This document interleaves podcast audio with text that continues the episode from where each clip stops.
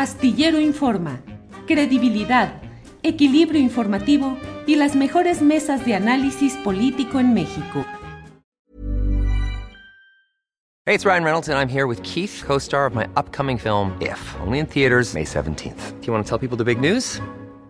All right, I'll do it. Sign up now and you'll get unlimited for $15 a month in six months of Paramount Plus Essential Plan on us. Mintmobile.com slash switch. Upfront payment of $45 equivalent to $15 per month. Unlimited over 40 gigabytes per month. Face lower speeds. Videos at 480p. Active Mint customers by 531.24 get six months of Paramount Plus Essential Plan. Auto renews after six months. Offer ends May 31st, 2024. Separate Paramount Plus registration required. Terms and conditions apply if rated PG. Hey, Dave. Yeah, Randy. Since we founded Bombus, we've always said our socks, underwear, and T-shirts are super soft. Any new ideas? Maybe sublimely soft. Or disgustingly cozy. Wait, what? I got it. Bombas. Absurdly comfortable essentials for yourself And for those facing homelessness. because one purchased equals one donated. Wow, did we just write an ad? Yes. Bombas. Big comfort for everyone. Go to bombas.com slash ACAST and use code ACAST for 20% off your first purchase.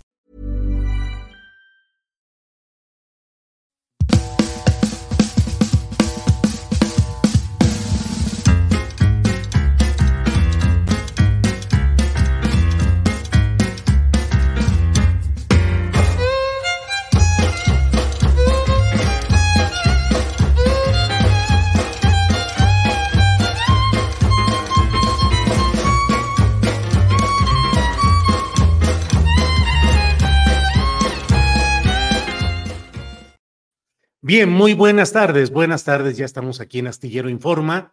Gracias por acompañarnos en este martes 8 de agosto de 2023. Gracias por acompañarnos, como siempre, tenemos y tendremos información, análisis, debate, lo más relevante, lo más interesante de este día. Así es que tendremos desde luego nuestra mesa de periodismo, entrevistas de todo. Y para iniciar, estamos ya con mi compañera Alex Fernanda, quien nos tiene información de estas horas. Alex, buenas tardes. Hola Julio, feliz martes, ¿cómo estás? Bien, ya, segundo día de la semana, todo caminando. Alex, ¿qué tenemos en este día? Pues mira Julio, hoy empezamos con que vence el plazo para que las y los aspirantes del Frente Amplio que quieren ser candidatos presidenciables reciban las 150 mil firmas que necesitan para pasar a la siguiente etapa. Hoy a las 11.59 pm se va a cerrar la recepción de firmas y a las 12 la plataforma entrará en un proceso de actualización. Mañana 9 de agosto se dará a conocer qué personas pasaron a la siguiente etapa y el 10 de agosto se va a llevar a cabo el primer foro denominado Visiones de México, en la que van a participar las personas que sí cumplieron con los requisitos. El comité organizador hizo un llamado para que las y los aspirantes no incurran en especulaciones sobre las cifras de la simpatía. Si se meten al portal del Frente Amplio por México, las personas que aparecen como aspirantes son Silvano Aureoles, Santiago Krill, Enrique de la Madrid, José Jaime Enríquez, Xochil Gálvez, Cabeza de Vaca, Ignacio Loyola, Miguel Ángel Mancera, Beatriz Paredes, José Luis Preciado, Israel Rivas y por último Sergio Iván Torres. Entonces mañana ya vamos a conocer quiénes pasaron a la segunda etapa. Por otra parte, también médicos y trabajadores de la salud de diversos hospitales se manifestaron hoy por la mañana frente a Palacio Nacional para exigir homologación de sueldos, ser basificados, abastecimiento de medicamentos y equipos de trabajo.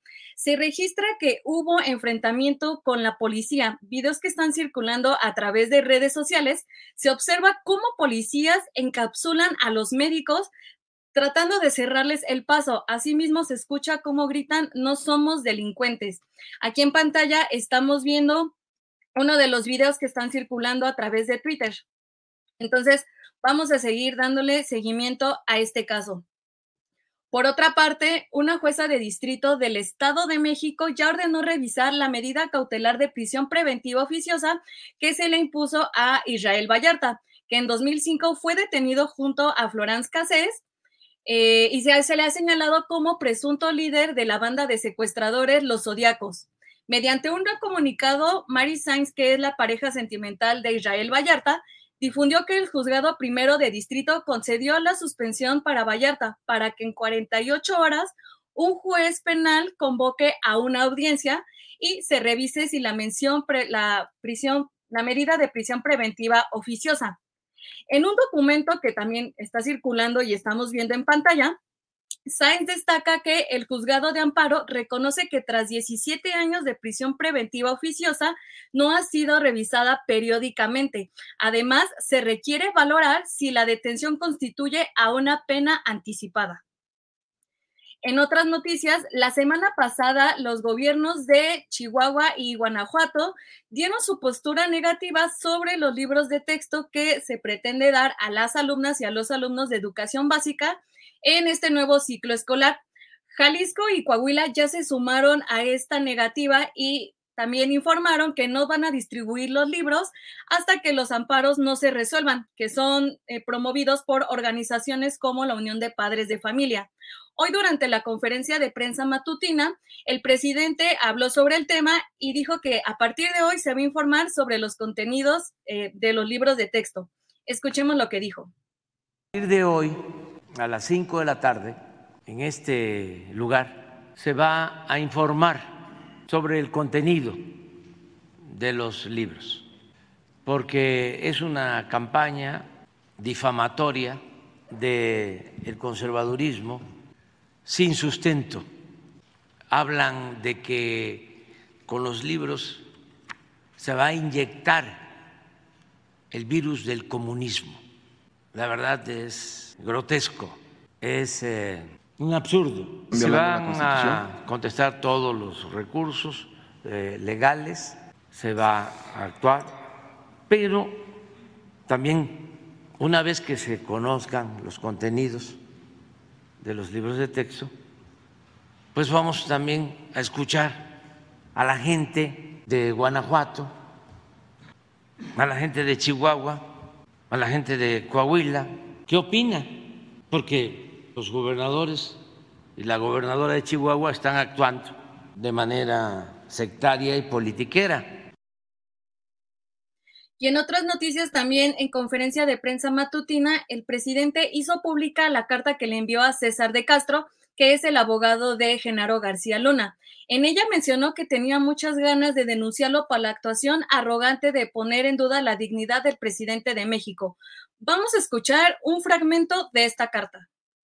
Medio de expreso que he tomado la decisión de no presentar denuncia alguna en su contra por haberme difamado en el juicio de su cliente Genaro García Luna en la Corte Distrito del Estado de Nueva York. Consulté a varios abogados y resulta que usted, de conformidad con las leyes vigentes en su país, goza de impunidad. No omito confesarle que tenía muchas ganas de denunciarlo, no solo por cuestiones personales, sino por su actuación alevosa y arrogante de poner en duda la dignidad del presidente de México. No obstante, como este asunto no solo es de carácter jurídico, sino político y fundamentalmente moral, decidí escribirle esta carta para exhortarlo a que nunca olvide que el fin no justifica los medios. Esas fueron las palabras del presidente. ¿Cómo ves, Julio? Pues, eh, pues interesante, interesante todo este tema. Eh, Alex Fernanda, en estas conferencias mañaneras de prensa, Alex Fernanda. Así es, Julio, y me despido, pero los invito a visitar julioastillero.com, donde podrán encontrar toda la información. Y Julio, vamos preparando la primera entrevista. Órale, Alex, muchas gracias. Empezamos en este martes. Gracias, Alex Fernanda, por la información. Seguimos.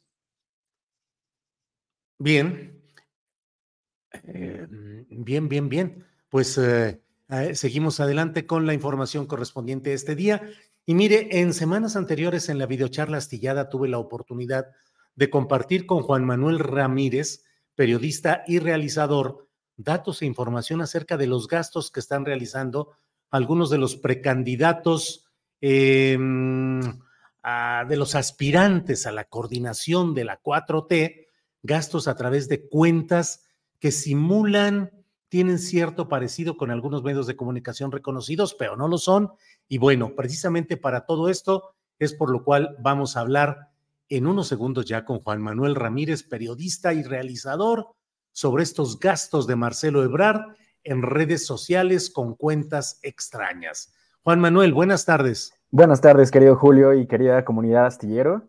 Eh, pues en efecto, ahora nos, toca revisar el perfil de Marcelo Ebrard en cuanto al gasto publicitario que ha tenido según la información que está haciendo pública y transparente el portal de anuncios de Meta, que engloba las redes sociales de Facebook, Instagram y ahora Threads, esta nueva red social. Por parte de Twitter todavía no hay un ejercicio de transparencia, de, publicidad y en general eh, de saber el gasto que están teniendo estos aspirantes o preaspirantes en medio de estos procesos electorales que ya están uh, en curso. Y sí, en efecto, como comentas, Julio, en días pasados habíamos tenido ya la posibilidad de dar una revisión, echar un vistazo al gasto publicitario que se ha tenido tanto por parte del bloque opositor como por parte del bloque de la 4T. En esta revisión que hicimos, nos dimos cuenta de que principalmente hay dos tipos de publicidad que están utilizando estas figuras políticas para promocionarse la primera es la promoción de sus páginas oficiales. Dijimos la que tiene la palomita, la página que es reconocida como un, portal oficial, y ahí hay cierto gasto publicitario, pero en efecto, también hay otro gasto que no está precisamente o directamente asociado a los candidatos, a los aspirantes, sino que está de alguna manera triangulado. Y en específico veíamos en, aquel, en aquella revisión que hacíamos en la videocharla el gasto que ha tenido Marcelo Ebrard, no a través de su página personal eh, oficial, sino a través de portales em, que podemos llamar apócrifos, portales de noticias ficticios, fantasmas, que al momento de revisar qué es este portal, quién publica, quiénes son los editores y redactores detrás, no encontramos a nadie. En aquel momento hablábamos en particular de una página de internet que se llama The Street Journal, que es quien concentra o quien concentraba hasta ese día, hasta ese momento, el mayor gasto publicitario en Facebook, llegando casi al millón de pesos para publicitar únicamente publicaciones de Marcelo Ebrard. Si nosotros entrábamos en ese entonces a la página de The Street Journal, lo único que veíamos eran publicaciones de Marcelo Ebrard. Bueno, al día de hoy, estas, estas páginas se han multiplicado, ya no es solamente The Street Journal, sino identificamos una serie de páginas más que están operando exactamente del mismo modo. Es decir, están subiendo videos, spots de Marcelo Ebrard que ya abiertamente está haciendo propuestas de campaña, digamos, cuando lo que se tiene todavía no es un proceso de escoger un candidato, sino en teoría es la de elegir a una coordinación del movimiento. Pero si podemos empezar a ver las, eh, las diapositivas, si me ayudan compartiendo eh, la pantalla, lo que ya vemos en estas páginas de redes sociales son videos donde sale el ex canciller Marcelo Ebrard a cuadro, hablándole a una cámara y planteando estas posturas, estas eh, propuestas, como la fue la, la, más reciente, que es la que podemos ver del lado izquierdo de la pantalla, que es el pasaporte violeta, el llamado pasaporte violeta, una propuesta que ha resultado por demás polémica al ser equiparada, comparada con el salario rosa, que fue una de las propuestas de campaña específicamente que llevaron Alfredo del Mazo a la gubernatura del Estado de México y que también fue utilizado por la candidata Alejandra del Moral, la candidata perdedora en el proceso electoral del Estado de México reciente. Entonces ya aquí vemos a Marcelo Ebrard a través de videos promocionando lo que llama el pasaporte violeta, que es una propuesta de asistencia social enfocado a mujeres, donde a través de este pasaporte violeta, que ya lo vemos incluso en la mano de Marcelo, se promociona esta propuesta en específico, como lo han venido siendo otras, como vimos también en días recientes la propuesta de el Plan Ángel, un plan de seguridad enfocado a atender las cuestiones de seguridad, pero bueno, ya es específicamente con cuestiones tecnológicas, con propuestas muy específicas que el ex canciller ya está haciendo de cara a este proceso. Y eh, en particular, lo que vemos ahora es que estos videos ya están haciendo uso del hashtag Mejor Marcelo, que bueno, es una abierta, una evidente promoción hacia la figura del ex canciller en medio de este proceso interno del partido Morena para determinar quién será el abanderado de la coordinación que debe de ser dado a conocer el próximo 6 de septiembre, es decir, ya estamos a menos de un mes, y sigue esta efervescencia en redes sociales de publicaciones pagadas con spots de Marcelo Ebrard. Algunas de las páginas que notamos son como esta, por ejemplo, The Guardian México, que de manera tramposa nos puede llevar a confundirlo con el medio británico The Guardian eh, por el mismo nombre. Está convirtiéndose en una especie de plagio del nombre de ese medio de comunicación aquí. La constante de estas páginas de Internet es que vemos que no tienen muchos seguidores realmente, 578 me gusta, 600 seguidores. Sin embargo, estas páginas tienen ya un gasto millonario para promocionar estos spots de Marcelo Ebrard. Un dato curioso de The Guardian México es que cuando nos acercamos a ver el sitio que dan a conocer como su página de internet, theguardianmexico.com, aparece que el sitio ya ha expirado y de hecho está en oferta para que quien quiera eh, obtener este sitio lo pueda hacer, dado que no existe theguardianmexico.com. Otro medio, otro pseudo medio, podríamos llamar más bien, es este The Times México, que de nuevo, por el nombre es tramposo porque nos puede llegar a confundirlo con el medio The New York Times, un medio muy reconocido a nivel internacional. La constante, eh, de nuevo, son sitios con muy pocos me gusta, muy pocos seguidores. Y de nuevo, cuando intentamos intentar, entrar, ingresar al sitio de timesmexico.com, el sitio no aparece, simplemente no existe. Otro más que ha surgido en días recientes, el Monarca, 197 me gusta, tampoco, tampoco tiene un sitio con el que lo podamos em, identificar, donde lo podamos seguir.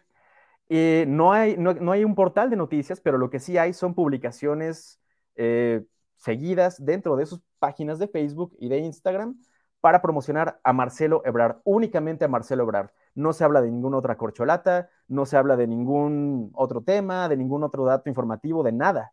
Es promocionar y simplemente subir los videos de los spots de Marcelo Ebrard, funcionar como repositorios de estos spots. Otro sitio, altavoz web, eh, y uno más, El Sol de América. Al revisar el gasto publicitario en el que han incurrido estos sitios, apócrifos de Guardian México en, eh, según la información que proporciona la biblioteca de Meta, ha tenido un gasto de 461 mil pesos, de Times México 536 mil pesos, el Monarca 719 mil pesos, Altavoz Web 918 mil, El Sol de América más de un millón de pesos, The Street Journal, que ya habíamos revisado la ocasión anterior, 997 mil pesos. Otro sitio que se llama Chisme a la Carta, 166 mil pesos. Y otro sitio que está vinculado a lo que llaman eh, los Ebrard Lovers, que en el descargo de responsabilidad aparece un gasto de 780 mil pesos en publicidad para Marcelo Ebrard a nombre de Mundo Millennial. De nuevo, al buscar el sitio de Mundo Millennial no encontramos nada. Al hacer esta sumatoria, vemos que nos da un total de 5 millones 624 mil 381 pesos. Es el gasto que en conjunto estos sitios apócrifos han hecho para promocionar la figura de Marcelo Ebrard. Y ya muy brevemente quiero cerrar nada más mencionando que estas publicaciones, estos spots, eh, tienen cierto demográfico. Al momento de uno pautar, de uno contratar publicidad en Meta, uno tiene que elegir un cierto demográfico a quien va dirigido este, esta publicación, esta publicidad que se está haciendo, un rango de edad, un género, si es dirigido al público masculino, femenino, y una ubicación geográfica. Lo que hemos visto en el caso de los spots de Marcelo Ebrard es que hay spots especializados para cada región. Es decir, grabó frente a cámara, Marcelo Ebrard grabó spots específicamente para el Estado de México, o específicamente para el Estado de Hidalgo, o específicamente para el Estado de Puebla, sabiendo que esa es la manera en la que se pautan estos promocionales eh, a través de ciertas ciertos demográficos que se escogen. Entonces, bueno, graba spots publicitarios Marcelo Ebrard sabiendo que van a tener que ser publicados, difundidos a través de algún sitio. Y bueno, lo que identificamos son estos sitios que hemos revisado el día de hoy con este gasto millonario, Julio. Muy bien, muy bien, Juan Manuel Ramírez, pues datos eh, interesantes de estos sitios que con una denominación que puede mover a duda o a equivocación, comparándolos o acercándolos a denominaciones de medios reconocidos tradicionales, eh, pues están utilizando estas vías para impulsar publicidad, propaganda política, en este caso a favor de Marcelo Ebrard. Juan Manuel, pues muchas gracias por esta información, por los detalles y seguiremos viendo qué sucede por las rutas de las redes sociales y todo lo que está relacionado con este tema. Gracias, como siempre, por supuesto, Julio, seguiremos al pendiente, dado que ya lo habíamos comentado, el impacto que tiene la publicidad, no solamente en las calles, en espectaculares, sino a través de las redes sociales, a través de nuestros teléfonos. Eh, pues bueno, es un impacto que incide en la, en la comunicación, en el debate y en particular en la promoción no orgánica. En este caso es una, una promoción pagada de las figuras políticas. Muchas gracias por el espacio, Julio, y aquí seguimos pendientes. Juan Manuel, muchas gracias y seguimos adelante. Gracias. Es la una de la tarde con 21 minutos, una de la tarde con 21 minutos. En unos, déjeme ver, ya estamos ahí listos con nuestro siguiente invitado. Sí, ya estamos listos. Bueno, vamos adelante eh, con Ricardo Jiménez Ávila. Él es activista del colectivo metropolitano en defensa del medio ambiente y el agua. Denuncia la tala de muchísimos árboles para desarrollos inmobiliarios en Puebla. Ya sabe usted esas historias y por ello es que en esta ocasión doy la bienvenida a Ricardo Jiménez Ávila. Ricardo, buenas tardes. Mi estimado Julio, buenas tardes. Pues aquí estamos. Eh, Bien, Ricardo. Te agradecemos. Permitas compartir pues este trabajo de seguimiento respecto a los al ecocidio que estamos padeciendo aquí en la zona metropolitana de Puebla. ¿De qué se trata, Ricardo Jiménez Ávila? ¿Cuál es el proyecto? ¿Qué implica y cuál es el grupo empresarial que impulsa este proyecto al que ustedes se están oponiendo, Ricardo? Bien, mira, el proyecto se llama Proyecto City Lomas Ocoyucan. Es un proyecto que viene impulsando el grupo Proyecta, encabezado por el señor Jaime Posada. Eh, este proyecto pretende construir 9.900 viviendas, eh, afectando polígonos ejidales y comunales del municipio de Santa Clara, Ocoyucan. Eh, aquí, desgraciadamente, hemos visto que este grupo Proyecta ha sido beneficiado durante muchos años. Ellos inicialmente generaron eh, una serie de clúster inmobiliarios llamados Angelópolis en la zona de San Andrés, eh, Cholula y en Puebla.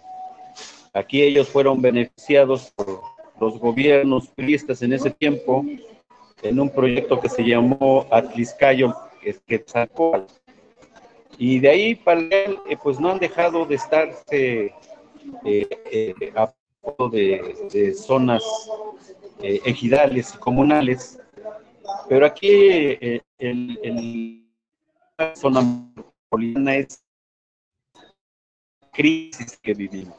Entonces podemos poner de los desarrollos inmobiliarios la grave crisis que vivimos en municipios como San Andrés Chula, eh, Santa Claudiucan, San Pedro Cholula, Colpancingo, Coronango, Amozoc, Atlisco.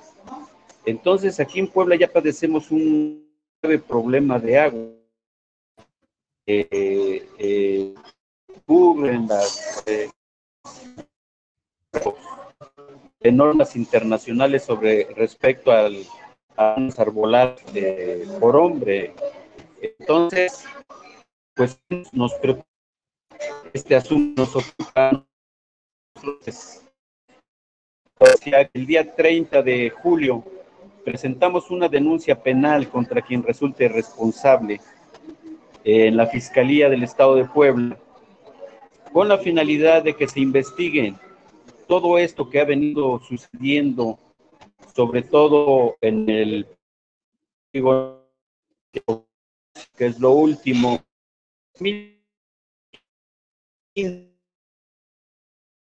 bueno, vamos a pedirle, vamos a solicitarle a Ricardo Jiménez Ávila que busque alguna. A ver, vamos a cortar esa. Sabemos que no es. vamos a cortar esa comunicación que no se escucha correctamente y vamos a tratar de manejarla un poco más adelante. No se entiende, no se oye. Vamos a ver si consigue una, una mejor conexión de Internet. Por lo pronto les sigo comentando que entre los detalles que hoy corresponden a lo que está sucediendo en el Frente Amplio por México están las impugnaciones, los choques internos relacionados con las acusaciones tan tempranas que se están dando respecto a lo que en otros momentos sería un escándalo de fraude electoral interno.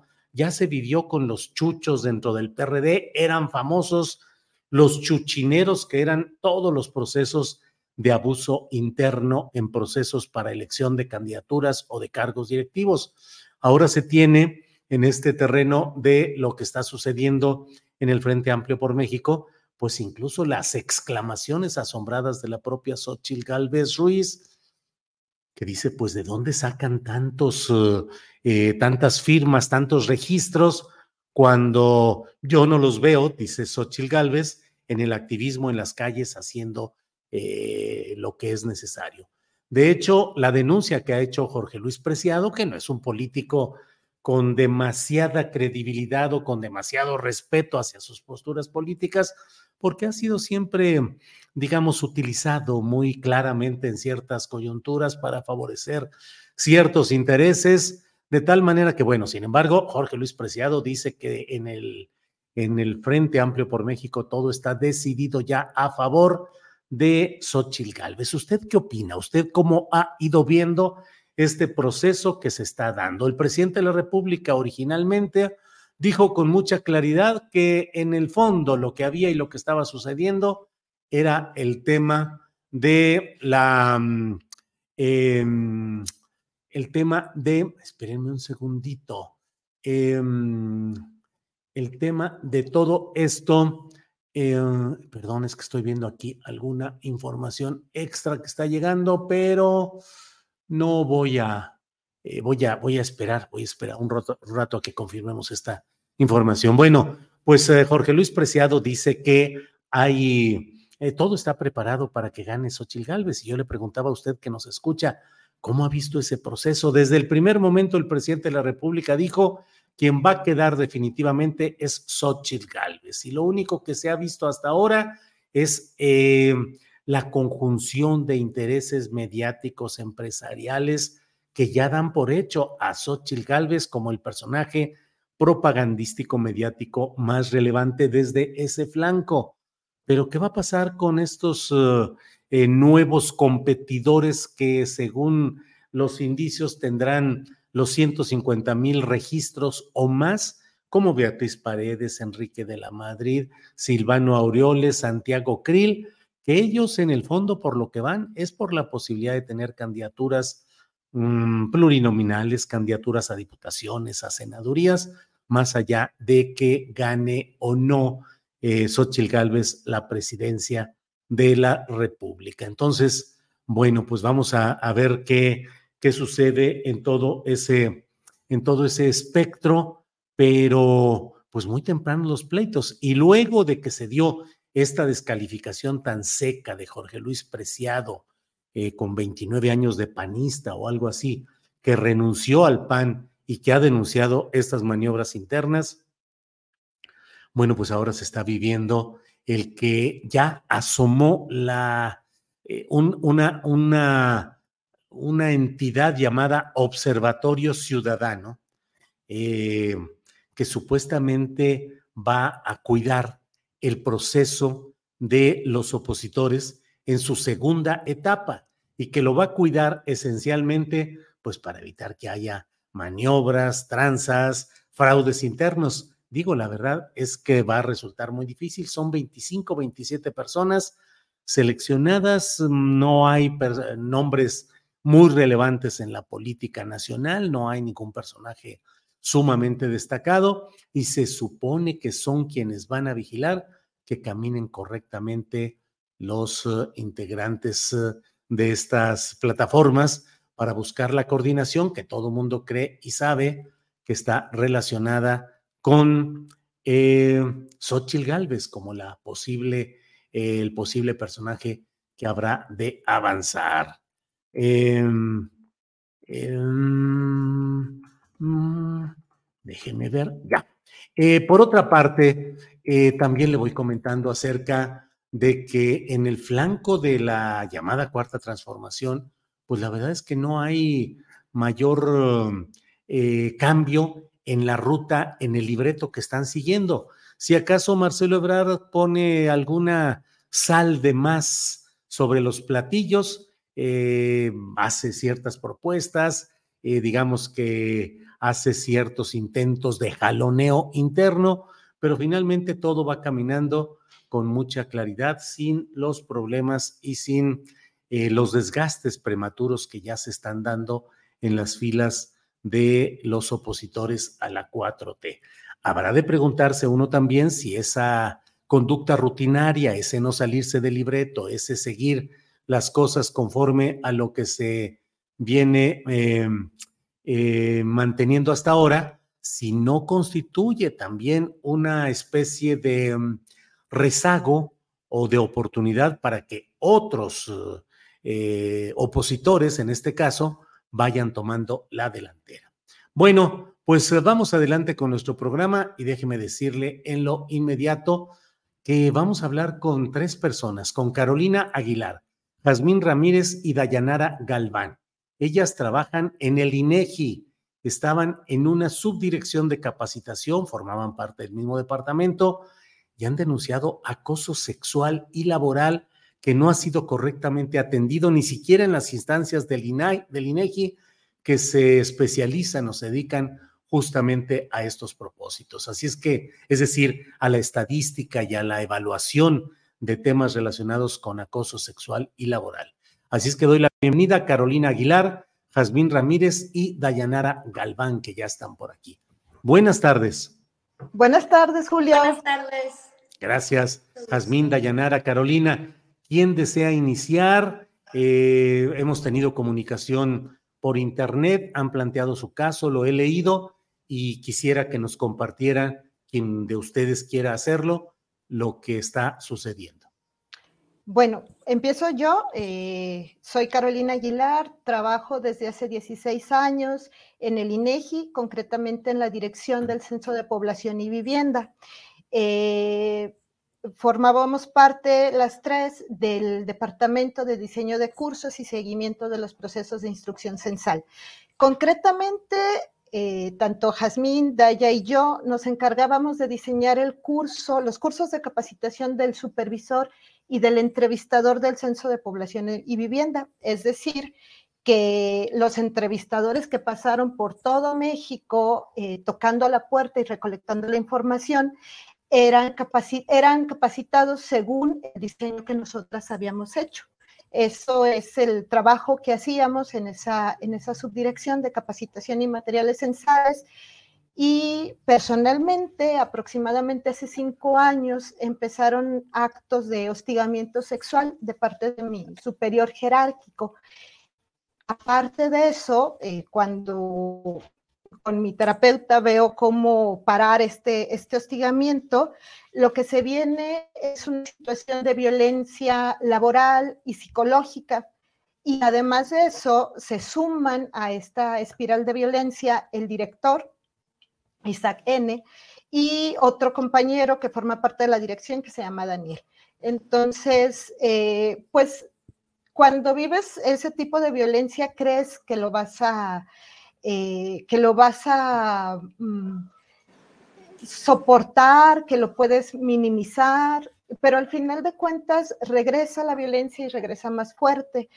Entonces, a partir de mayo del 2023, cuando vimos que no teníamos más recursos que denunciar, fue que acudimos ante el órgano interno de control a utilizar un protocolo para casos de hostigamiento sexual, violencia laboral y psicológica que el mismo instituto había elaborado. Y pues la sorpresa fue que nos dimos cuenta que la, que la institución en sí es, es violenta, ¿no? Y que, y que romper el pacto y animarnos a denunciar, pues solamente nos trajo una violencia institucional eh, que ya ni siquiera se compara con la violencia que vivíamos en ese momento. Bien, Carolina, gracias por su testimonio. Vamos, uh, ¿quién quiere seguir? Jazmín. Claro, este, pues, bueno, aunado a lo que comenta Carolina, también este, nosotras estamos pues buscando espacios, ¿no? Porque nos dimos cuenta que además eh, la ineficaz, ¿no? Que es la, que es la institución, porque todo este procedimiento que nosotros llevamos a cabo de la denuncia, ¿no? Este, que esperábamos que se resolviera ahí dentro de nuestra institución, pues solo dejó ver este, toda esta estructura violenta, ¿no? Que opera en el instituto y que ha operado durante mucho tiempo, ¿no? y opera gracias a que existe pues un nepotismo también, porque resulta que pues esta red de agresores está protegida, ¿no? Por los directivos del área, ¿no? Porque además pues todos son muy amigos entre todos, ¿no?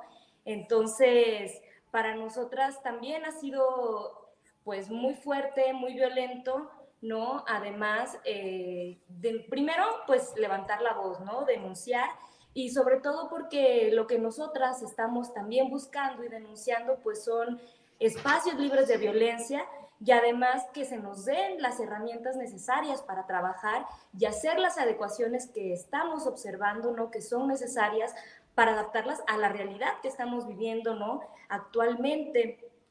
Entonces, pues básicamente también darnos cuenta, como ya mencionó este, Carolina, que además el órgano interno de control parece que pues está beneficiando, ¿no? A, nuestros agresores, que es juez y parte, ¿no? Porque tanto los agresores como nosotras trabajamos en el instituto y pues además de eso, ha habido como un silenciamiento, ¿no? Este, nosotras afortunadamente pues también este, hemos recibido apoyo y asesoría de, la CONAVIM, es quien nos está apoyando en, en, todo este procedimiento, en este, en este proceso, pero a nosotras, eh, repito, ¿no?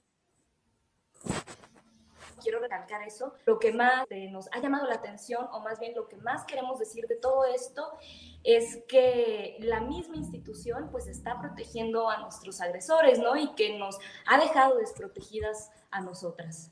Bien, Jazmín. Eh, Dayanara Galván, eh, por favor, nada más quite su, eh, de su micrófono, libérelo y ya, ya estamos ahí, Dayanara. Sí, hola, buenas tardes. Este, pues mi caso, igual yo estaba en la de subdirección de capacitación y materiales censales. Mi subdirector siempre se ha caracterizado por ser un acosador y pues bueno, eh, yo fui también víctima de ello. Y pues obviamente estas acciones que tiene él es porque están eh, soportadas por toda la estructura mayor y pues cuando denunciamos nos damos cuenta que no solamente por los directores, sino que es por toda la institución y que al INEGI mm, no le interesa liberar estos casos de una manera satisfactoria, sino que al contrario están este, silenciando esto que ocurre. No nos dan respuesta, ya se le mandaron eh, correos directamente a la presidenta y la presidenta, pues ni siquiera hemos hablado con ella. Entonces nos parece muy sorpresivo que no se nos tome en cuenta como si fuéramos una estadística más, viniendo precisamente del instituto que hace las estadísticas más importantes del país.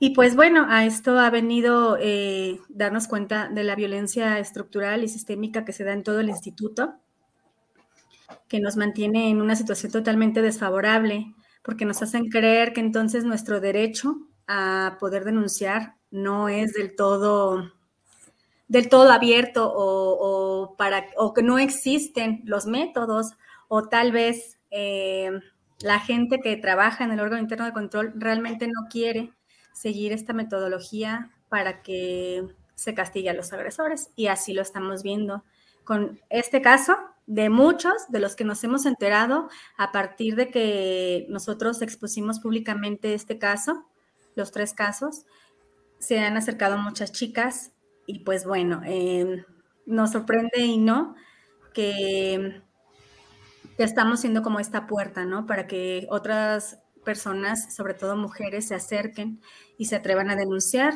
pero aquí pues lo insólito es que al instituto parece no importarle. Gracias, Dayanara. Em, eh, Carolina Aguilar, ¿qué respuesta ha habido específicamente de la estructura de INEGI? ¿Ante quién han presentado qué tipo de señalamientos, de pruebas, de testimonios y cómo han ido procesándose? Quien quiera contestar de ustedes, pues, quien quiera. Nosotras eh, pusimos nuestra denuncia el 23 de mayo ante el órgano interno de control. Eh, al día siguiente eh, platicamos con el director de, estadísticas sociodemográficas que se llama Mauricio Rodríguez Abreu. Él, la importancia de su trabajo es que coordina las estadísticas de género que, se, que produce el INEGI. Eh, de, esta dirección, que forma parte también del Censo de Población, es eh, director Mauricio Rodríguez. Entonces, nos atendió, nos atendió muy, muy empático, nos dijo que, que iba a poner cartas en el asunto, pero realmente no sucedió. Eh, dijo que iba a asesorarse con algunas personas, incluso mencionó eh, eh, la unidad de estudios de género del Colegio de México, dijo que ahí tenía conocidas que podían asesorarlo, dijo que se iba a acercar a la dirección de igualdad y no discriminación y que a partir de eso iban a tomar las medidas de protección que nosotros habíamos pedido. Pero realmente nunca sucedió y la pues finalmente lo que nos enseñó fue que no, no le interesaba más el caso, ¿no? Después platicamos con eh, la directora del Censo de Población, quien fue la que, la que nos puso las medidas de protección. Nos comentó que teníamos derechos, pero también teníamos obligaciones eh, y que nos iba a mandar a un área de capacitación, que es donde ahorita estamos. Eh, ya no estamos en la, en la subdirección a la cual pertenecíamos y, pues también con un, con un discurso que nos pareció eh, muy cansado, nos decía que, que pues, le habíamos dado más chamba de la que tenía, eh, y bueno, eso lo, lo determinó ella. Platicamos con la directora de Igualdad y No Discriminación, nos dijo que nos iba a dar un abrazo, que éramos muy valientes por denunciar, pero que no podía hacer nada. Entonces fue como, fue como si entre más lo escaláramos, eh, más personas se subieran a la violencia.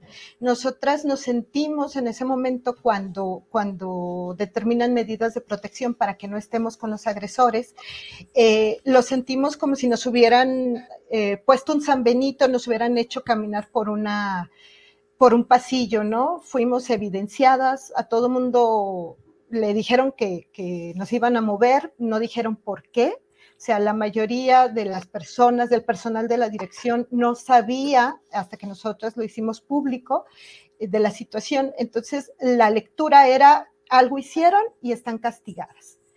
Dejaron a los agresores en sus puestos, nada más a nosotras nos movieron en una clara eh, en un claro mensaje de que nosotras somos las reemplazables, ellos no. Eh, ellos están, eh, nuestro agresor principal está dirigiendo el equipo de trabajo. Eh, sabemos que el mensaje es de unidad, de que pues se fueron las conflictivas, ahora sí nosotros vamos, nosotros vamos a sacar la chamba adelante. Eh, y entonces, pues eso nos, parece que, lo está permitiendo el instituto. Eh, la CONAVIM se acerca a, la presidenta, como lo dijo Yara, se acerca a la presidenta, le manda un oficio haciéndole saber que nosotras, eh, de lo que nosotros estamos denunciando, y ese oficio permanece tres semanas en el escritorio de alguien. no hay respuesta al oficio que manda la CONAVIM no es sino hasta que nosotras, eh, bueno, el Observatorio de Violencia Social y de Género de Aguascalientes eh, también nos apoya y ellas convocan a una rueda de prensa eh, donde muestran un video, porque nosotras no pudimos estar por ser horario laboral, y muestran ese video con nuestros testimonios y en ese momento sale el oficio y da respuesta INEGI, eh, la presidenta Graciela Márquez, a CONAVIM y le dice que nuestras medidas de protección son ir tres días a la oficina y dos quedarnos en casa y las tres juntas, ¿no? Cuando esas medidas de protección, bueno, medidas de protección era un esquema híbrido de trabajo que se había definido desde el 2022. Entonces, en realidad no hay medidas de protección, en realidad nos están dejando completamente solas y lo que sucede es que eh, entre más escala institucionalmente, más personas se suben a esa estructura de violencia. Gracias, Carolina. Eh, Jazmín Ramírez, eh, ¿qué desea aportar sobre este tema para luego pedirle el comentario final también a Dayanara Galván? Jazmín. Gracias. Pues y bueno, igual recalcar que nosotros en este proceso que hemos iniciado, ¿no? Este, fue como todo un camino administrativo, eh, porque pusimos nuestra queja ante el órgano interno de control y nos dimos cuenta que no iba a pasar nada, ¿no? También, eh, porque como ya mencionaron mis compañeras, eh, hay muchas denuncias, o sea, sabemos que nuestro caso no es el único, ¿no? Hay más de 100 casos, pero aquí lo notable o lo recalcable es que no le dan solución a esos casos, ¿no? Que ante el órgano interno de control su responsabilidad también es acompañarnos a hacer una denuncia penal porque estos delitos, ¿no? Porque son delitos que están tipificados en el Código Penal de Aguascalientes, ¿no? Al menos hay la comisión de tres, tres delitos. Uno de ellos es asedio laboral, otro hostigamiento sexual, eh, atentados de pudor también, incluso por ahí discriminación, ¿no? Entonces, pues como responsable debería acompañarnos en todo este proceso, lo cual no lo está haciendo, ¿no? Este, sabemos además que otras compañeras que se han atrevido a denunciar les han dado carpetazo, les han dicho que las pruebas no son suficientes o sus testigos no son, no son suficientes y a lo que sigue, ¿no? Entonces, nosotras ya pusimos la denuncia penal, ¿no? Ahorita está en proceso, también nos acercamos ya a la CNDH y a la CONAPRED, ellos están también enterados y sabemos que ya le están dando seguimiento al caso. Sin embargo, pues no ha habido, como menciona Caro, ninguna respuesta institucional, ¿no? Tampoco se han posicionado al respecto. Y como mencioné en un principio, ¿no? A mí lo que más me gustaría recalcar, ¿no? También es, primero, pues decirle a las demás compañeras que no están solas, ¿no? Este, no somos las únicas, somos muchas.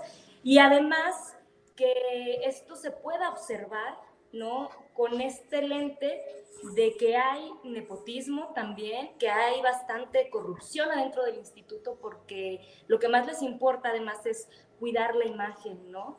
Este, nosotras pues también sufrimos este, denegación de derechos laborales dentro de la institución, mucha explotación laboral que uno pensaría que no se lleva a cabo, ¿no? Ahí dentro, sin embargo existe y nosotras, pues lo que queremos es un lugar espacio, perdón, un espacio libre de violencia, ¿no? Que se nos pueda respetar, que nos sintamos valoradas por nuestro trabajo, trabajo que desarrollamos, que además es, es importante, ¿no? Porque el INEGI genera todas estas estadísticas, ¿no? Que son necesarias para el desarrollo eh, de los gobiernos, además, ¿no? Para los programas sociales y como mencionamos desde un principio, ¿no? Eh, a nivel internacional es de los institutos más reconocidos también porque genera las estadísticas de género.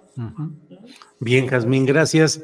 Dayanara Galván, el comentario final para cerrar este espacio y la pregunta que varias personas están haciendo en el chat, Dayanara, que dicen, ¿cómo les ayudamos? ¿Qué se puede hacer? ¿Cómo empujamos? Dayanara. Pues bueno, eh, toda la gente que, que, esté en estos conflictos de trabajo, pues sí es importante denunciarlos, porque obviamente no solamente ocurre en la institución, eh, pues creo que con eso empezamos a evidenciar cómo vamos caminando como sociedad y en esta, en esta brecha de género. Y también, pues bueno, que, que los esfuerzos también se dirijan a, a que INEGI responda, que, que, no se archiven los casos, que se Ahí se, asoma el hijo, no se preocupe, ¿eh? No se preocupe por el chavito que ahí está. Sí, sí, con toda calma, no sé. Gracias, gracias. Así es esto, sí, sí. Que nos den respuesta, o sea, que al menos den la cara, porque sinceramente nos sentimos solas y pues creo que no, no es la solución. Y sobre todo, que se fijen en la gente que está en, en los puestos grandes de INEGI, ¿no? Que, tengan los perfiles, que no sean acosadores, que no sean violentadores, que se sigan este, mm, casos o, que se investigue cómo están siendo las, los ambientes laborales de todo el instituto. Ahí se podrán dar cuenta que esto es algo global. Y pues sería todo de mi parte. Dayanara, gracias. Gracias. Eh, Jazmín, Carolina, Dayanara, gracias por esta ocasión, a reserva de lo que deseen agregar. Yo por mi parte les agradezco que hayan estado con nosotros y que hayan denunciado este tipo de hechos que es necesario señalar, denunciar y que tengan el procedimiento justiciero en sus instituciones. Gracias, Jazmín, Carolina, Dayanara. Gracias, Julio. Eh, bueno, eh, a, los, a las personas que en el chat preguntan cómo nos pueden ayudar, pues difundiendo la situación, eh, también identificando que, que, en el instituto, bueno, pues presionando, porque en el instituto necesitamos procesos e investigaciones más, más claras y, y además también quisiera, quisiera agregar que denunciar una situación de violencia en el trabajo no es nada fácil.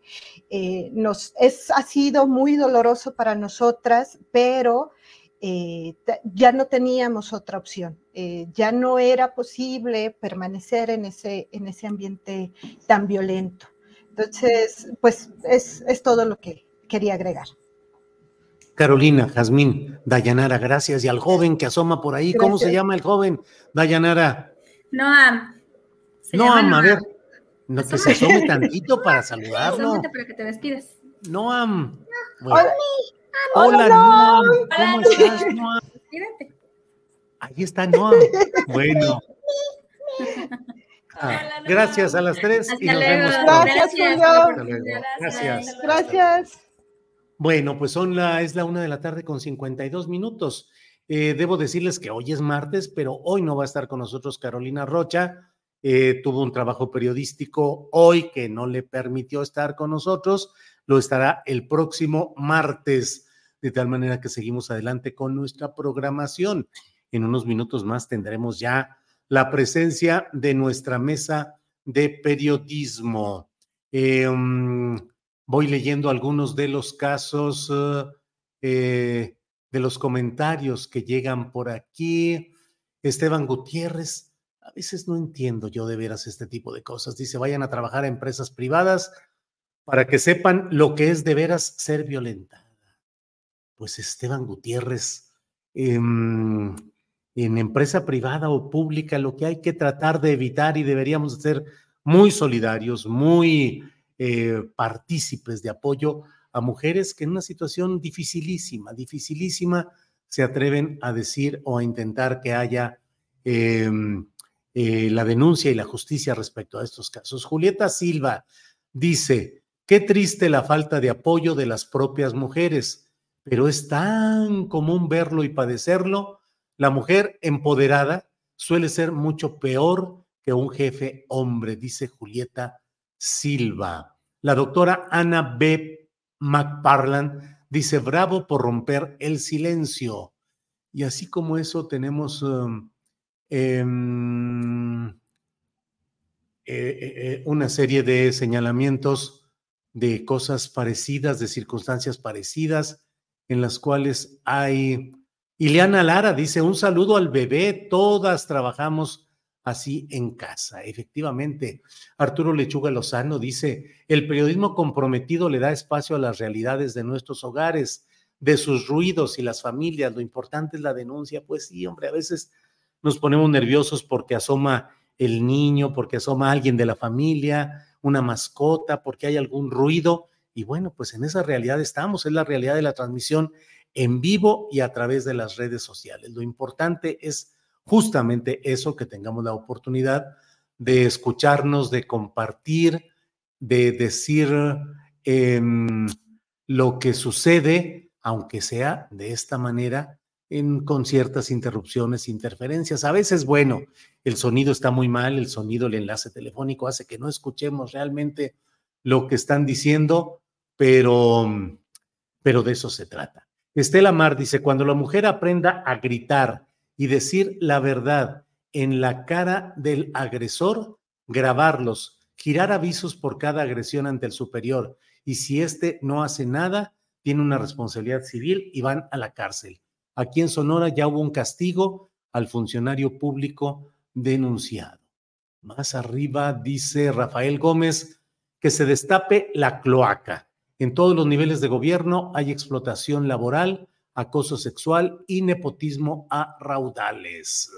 Eso dice Rafael Gómez. Em, bueno, pues así están estas. Alejandro García Gutiérrez dice, qué terrible estas instituciones tan contradictorias e hipócritas y cómplices de la violencia contra las mujeres. Mi solidaridad con las compañeras. Bueno, este es un reporte que es de la una de la tarde con 48 minutos, hace siete minutos. Vamos ahora a los más recientes porque ya han llegado muchos, muchos más. Eh, Infobatis Televisión dice, es un error de cálculo político muy grande no proceder contra esos malos, ay, ay, ay, contra esos malos elementos. En la CEP Cebatis, la corrupción es igual. Eh, eh, eh, eh, bueno, muchos comentarios respecto a Carolina Rocha, pero ella no va a estar hoy. ya sabe usted que algunos martes no puede debido a su trabajo periodístico, pero em, vamos a estar atentos. Omar Velar pregunta, Julio, ¿cuándo vas a entrevistar a Xochitl, Marcelo y Adán Augusto? Pues cuando se deje, nosotros insistimos e insistimos con Xochitl, con Marcelo, con Adán Augusto, y pues la verdad es que no, no logramos que nos den el sí, no logramos que nos digan exactamente qué es eh, la oportunidad de una entrevista, pues una entrevista como las que hacemos aquí, en las que no nos ponemos de acuerdo, no hay ninguna regla, ninguna línea, como va saliendo, como se va dando, así vamos avanzando con respeto, con respeto, pero también con mucha claridad y con mucha insistencia en los puntos que creemos que deben ser importantes en lo que planteamos. Em, eh, eh, eh, bueno, Luz del C. Olivera Baeza dice, Lic Julio, las mujeres deben tomar el valor de defender su dignidad confrontando y denunciando a todo acosador del servicio público. Muchos comentarios que agradecemos y bueno, les voy comentando además Hoy tendremos a las 5 de la tarde a Paco Cruz con la videocharla cruzada y yo estaré a las 9 de la noche con la videocharla astillada. Ya quienes no hayan visto ayer la entrevista de eh, Claudia Villegas con la secretaria de Economía Raquel Buenrostro, la recomendamos, pueden ustedes verla, está disponible en los, um, em, eh, en, los archivos de YouTube, de Facebook, eh, también a través de podcast puede usted ver y escuchar todo este tipo de programación que estamos eh, organizando desde hace semanas a la fecha y otros temas que iremos agregando. Bien, pues vamos a seguir adelante. Vamos con una pequeña pausa y regresamos unos minutos antes de que iniciemos con nuestra videocharla astillada, con nuestra mesa de periodismo. Vamos y regresamos.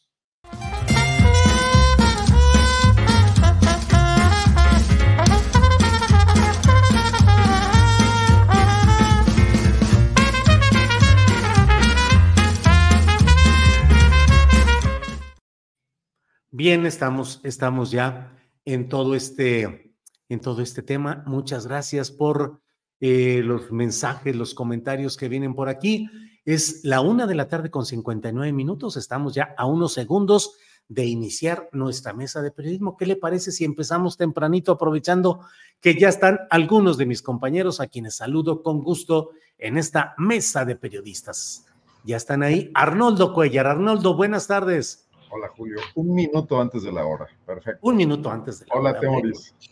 Hola, hola, hola. Perdón, es que me, eh, me agarraron en curva, como pensé que todavía tenemos un poquito, no, no, me había puesto. Es, es, lo normal en este país, las curvas están todo el tiempo, y a todo mundo agarran en curva.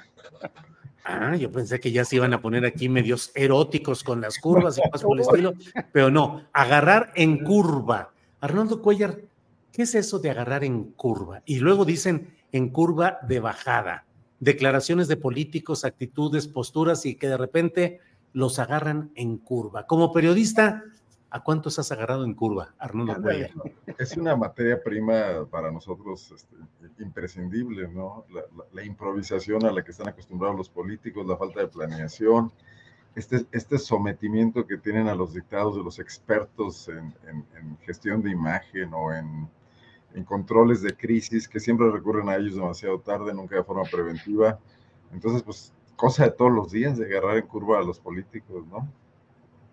Bueno, Temoris Greco, eh, ¿a cuántos temas políticos has agarrado en curva? ¿O a ti como periodista, entrevistador, te han agarrado también en curva, Temoris?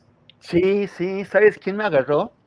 El, el vicegobernador del, del, Banco de México, que se me está, Jonathan Heath.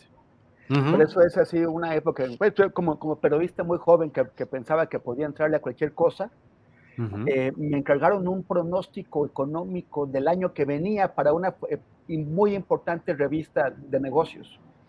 Y, y yo, sin ser economista ni tener preparación en el tema, dije, claro, por supuesto, lo he hecho, hago una entrevistas, todo eso y fui a entrevistar a Jonathan Heath y me vio muy joven y muy entusiasta, pero muy ignorante del tema que estaba tratando.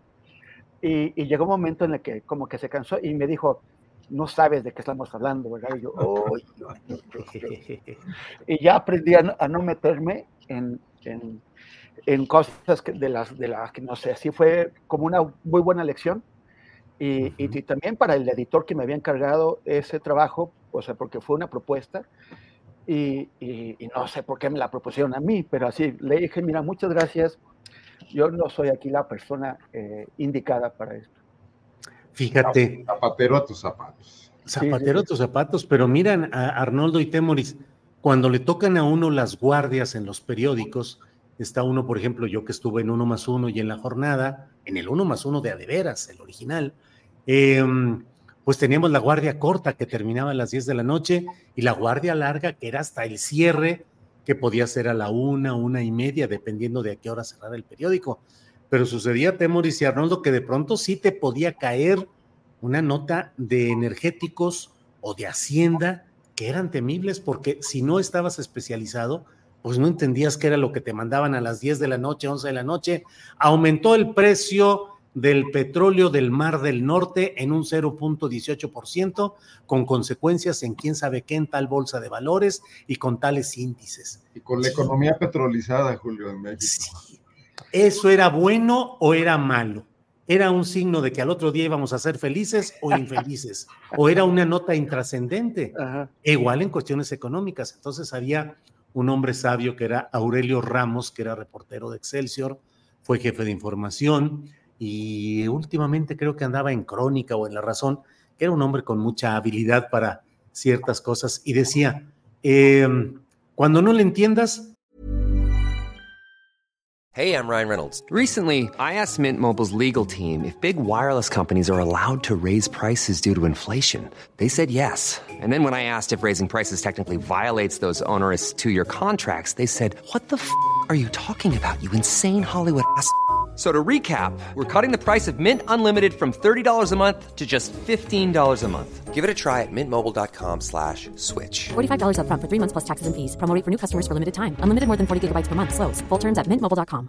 Planning for your next trip? Elevate your travel style with Quince. Quince has all the jet-setting essentials you'll want for your next getaway. Like European linen, premium luggage options, buttery soft Italian leather bags, and so much more and it's all priced at 50 to 80% less than similar brands. Plus, Quince only works with factories that use safe and ethical manufacturing practices. Pack your bags with high-quality essentials you'll be wearing for vacations to come with Quince. Go to quince.com slash trip for free shipping and 365-day returns.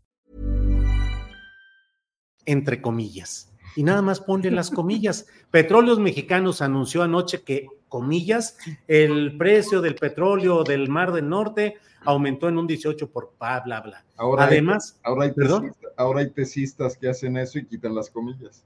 Pues sí, que quitan las comillas, así es. Y con eso ya te quitabas la bronca y decías, ahí está la nota, ¿qué quiso decir? Quién sabe, pero así está el tema. Pero pues imagínate que en ese caso, no, o sea, no era una nota del día, era un trabajo que te dejan con, tienes dos o tres semanas para hacerlo, y, y que, y es, o sea, yo tenía que ser la voz de esa importante revista de, negocios, la más importante de la época, para decir qué iba a pasar en la economía de, de, del país el año, el año que sigue. Pero qué, qué, jefe de información tan irresponsable, pues, Pero sí se pasó, la verdad. Bueno, a mí me pasó al revés cuando era corresponsal de ese uno más uno, Julio. Uh -huh. cuando, cuando, la jefa de corresponsales era, era Carmen Lira. Sí. Y había ahí un cuate que no voy a recordarme su nombre, que era muy buena onda y que era con el que lidiábamos los corresponsales de, de la provincia y un día me manda una serie de preguntas y me dice, va David Gustavo Gutiérrez a Guanajuato, pregúntale esto y esto y esto y esto, y ya anotando todas las preguntas, me dijo, sobre el tema de Nicaragua y el envío de fertilizantes y el pacto que hizo López Portillo, etc. Me dictó las preguntas, yo fui a la rueda, fui a la, al evento, agarré al funcionario de afuera, me acuerdo que traía una grabadora de este tamaño porque no, no, no encontré otra, y le hice las preguntas que me, que me encargaron, y el resultado fue que aparte de la nota que se llevó portada en el 1 más 1, mis compañeros de los medios locales me ofrecieron chamba, mano, y así entré a la M, porque dijeron, no, este cuate sí sabe, mano, yo no tenía idea de lo que estaba preguntando. Pues sí, Arnold, lo que así sucede, que nuestros jefes de información nos mandan con preguntas concretas que corresponden a la línea editorial del periódico o a los intereses que, que defienden o que promueven en buen o en mal sentido los uh, titulares. Oye, Arnoldo, ¿y tú por qué optaste por el periodismo y no por ser estrella del básquetbol con tu 1,90 y tantos que mides? Sí, sí, jugué en la selección de filosofía y letras, pero éramos los coleros de. de, de, de ¿Pero cuánto mides, Arnoldo? universitario. 1,92 a estas alturas, 1,94 cuando jugaba. ¿A estas alturas? A estas alturas, ya, ya. ¿Y nunca te, nunca te llamó la atención eh, aprovechar un campeonato de básquetbol siendo preparatoriano, pero yo estaba en la banca, jugué creo que dos minutos, sí metí una canasta, eh, quiero aclararlo. Muy bien. No, pues Memories... yo de periodista para mantener mis estudios de filosofía, porque cuando yo le dije a mis papás que me iba a cambiar de química a filosofía, me dijeron, pues sabes qué, papacito, arréglatelas por ti mismo. Temoris, y tú, ya que estamos en estas confesiones, tú, ¿cómo y por qué fue que caíste en este asunto de la periodiqueada en sus diferentes expresiones, Temoris? Fíjate que justo ayer estaba, estaba leyendo algo que escribió el Gabo García Márquez sobre eso, que él de, de, decía, yo, yo me hice periodista porque quería ser periodista, no porque tenía que pagar las cuentas, no, porque, no, no por error, no por rebote, yo quería ser periodista, y es mi caso también. Que, eh, creo, cuando estaba en la secundaria, con un compañero uruguayo, Nicolás Rey, eh, hicimos un periodiquito, o sea, un, bueno, una cosita, o sea, se llamaba Libertad, diario independiente en el país de, lo, de los absurdos. Y no, obviamente no, no, era diario, eran unas fotocopias que sacábamos cada, pues no sé, cada que, que, que, nos tronaban en un examen. Pero, pero era, o sea, yo creo que sí, la, la, la vocación estuvo desde chiquillo y más fuerte, o sea, ya la, la, vocación de hacer periodismo de conflicto internacional fue a partir de una película que se llama eh, El año que vivimos en peligro, que tal vez ustedes vieron, yo creo que ya hoy se ha olvidado, pero alguna época fue hasta una frase hecha, ¿no? El año que uh -huh. vivimos en peligro. Y, y, y es sobre un, un, periodista joven australiano que de pronto cae en, en, una, en un contexto muy violento en Indonesia. De, de una, una gran de, película. Sí, gran, gran película. Una y, jovencísima luego, Sigourney Weaver, Temoris. Ándale, sí, Sigourney. Y, y, este, y este, este, Ya pónganse serios, ¿eh? ya llegó Arturo. Este, este, sí, sí, sí, perdón. este actor australiano que, es bastante, que está bastante locuaz y fascista y, y, fanático religioso de ojos azules grandotes, pero en aquel tiempo era muy, un joven gran actor. Sí, este, es, es, este... El, el, que hizo Mad Max, luego. Ah y, y eso, pero, pero, Mel Gibson. Mel Gibson, este. La, y, la, todavía funciona. Y, y, sobre este, y por cierto, si les interesa, eh, eso se lo recomendé a, lo, a los alumnos del, del, taller que di hace poco, hay un, hay un documental que se llama El, el acto de matar, que, que, se puede ver si quien, quien, quien tenga streaming. Y es, este, es un documental sobre ese mismo contexto, pero ahora sí en documental, sobre qué es lo que pasó con los, con los, con los genocidas de hace 60 años, y pues se volvieron héroes. Hoy son eh, como héroes olvidados, pero son héroes orgullosos de las masacres que cometieron. Es, es interesantísimo ese documental, muy, muy fuerte. Bien, Temoris. Damos la bienvenida a Arturo Rodríguez. Arturo, buenas tardes. Buenas tardes, perdón, es que me había muteado para no interrumpir la disertación del colega Temoris. Estábamos echando relajo en lo que llegabas, porque tú sí vas a poner los temas serios y los puntos. no, ya se acabó la diversión. Pero No, vamos sí. dándole chance a Arturo que nos comente también. Arturo, estamos platicando con Arnoldo y con Temoris acerca de cuando lo agarran a uno en curva como reportero, en algo que no sabes o que te mandaron a hacer un reportaje de economía detallado y realmente no sabes mayor cosa, o al revés, cuando tú agarras en curva a algún funcionario o declarante o político. Arturo Rodríguez, ¿has agarrado en curva a alguien así gachamente o te han agarrado a ti en curva periodísticamente fuerte, Arturo? Pues sí, sobre todo con temas de economía, yo, yo soy muy cuidadoso de nunca, pues tratar de no opinar demasiado en, en cuanto a, la materia económica, porque honestamente no le sé, o sea, este, a veces, eh, sobre todo en, una, en un escenario tan polarizado, eh, yo creo que hemos de coincidir en que a veces nos ponen datos o se eh, expresan de una manera algunos datos que parecen gravísimos y luego eh, cuando alguien que sí le sabe los interpreta, eh, pues resulta que no son tan graves, ¿no? Eh, o viceversa. Entonces, este, yo trato de ser muy cuidadoso, por ejemplo, en temas de economía, en temas deportivos. Yo nunca he sido fanático de la industria del entretenimiento deportivo y este y entonces pues tampoco soy alguien que sepa mucho de marcadores ni de figuras del, del deporte.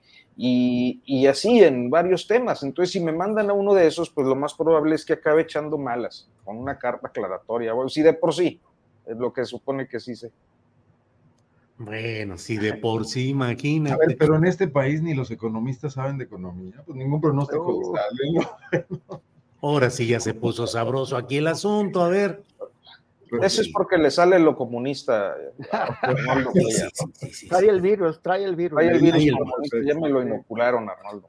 Oye, Arnoldo, oye, eh. Arnoldo, te acaban de bautizar el gigante del Bajío aquí en el chat.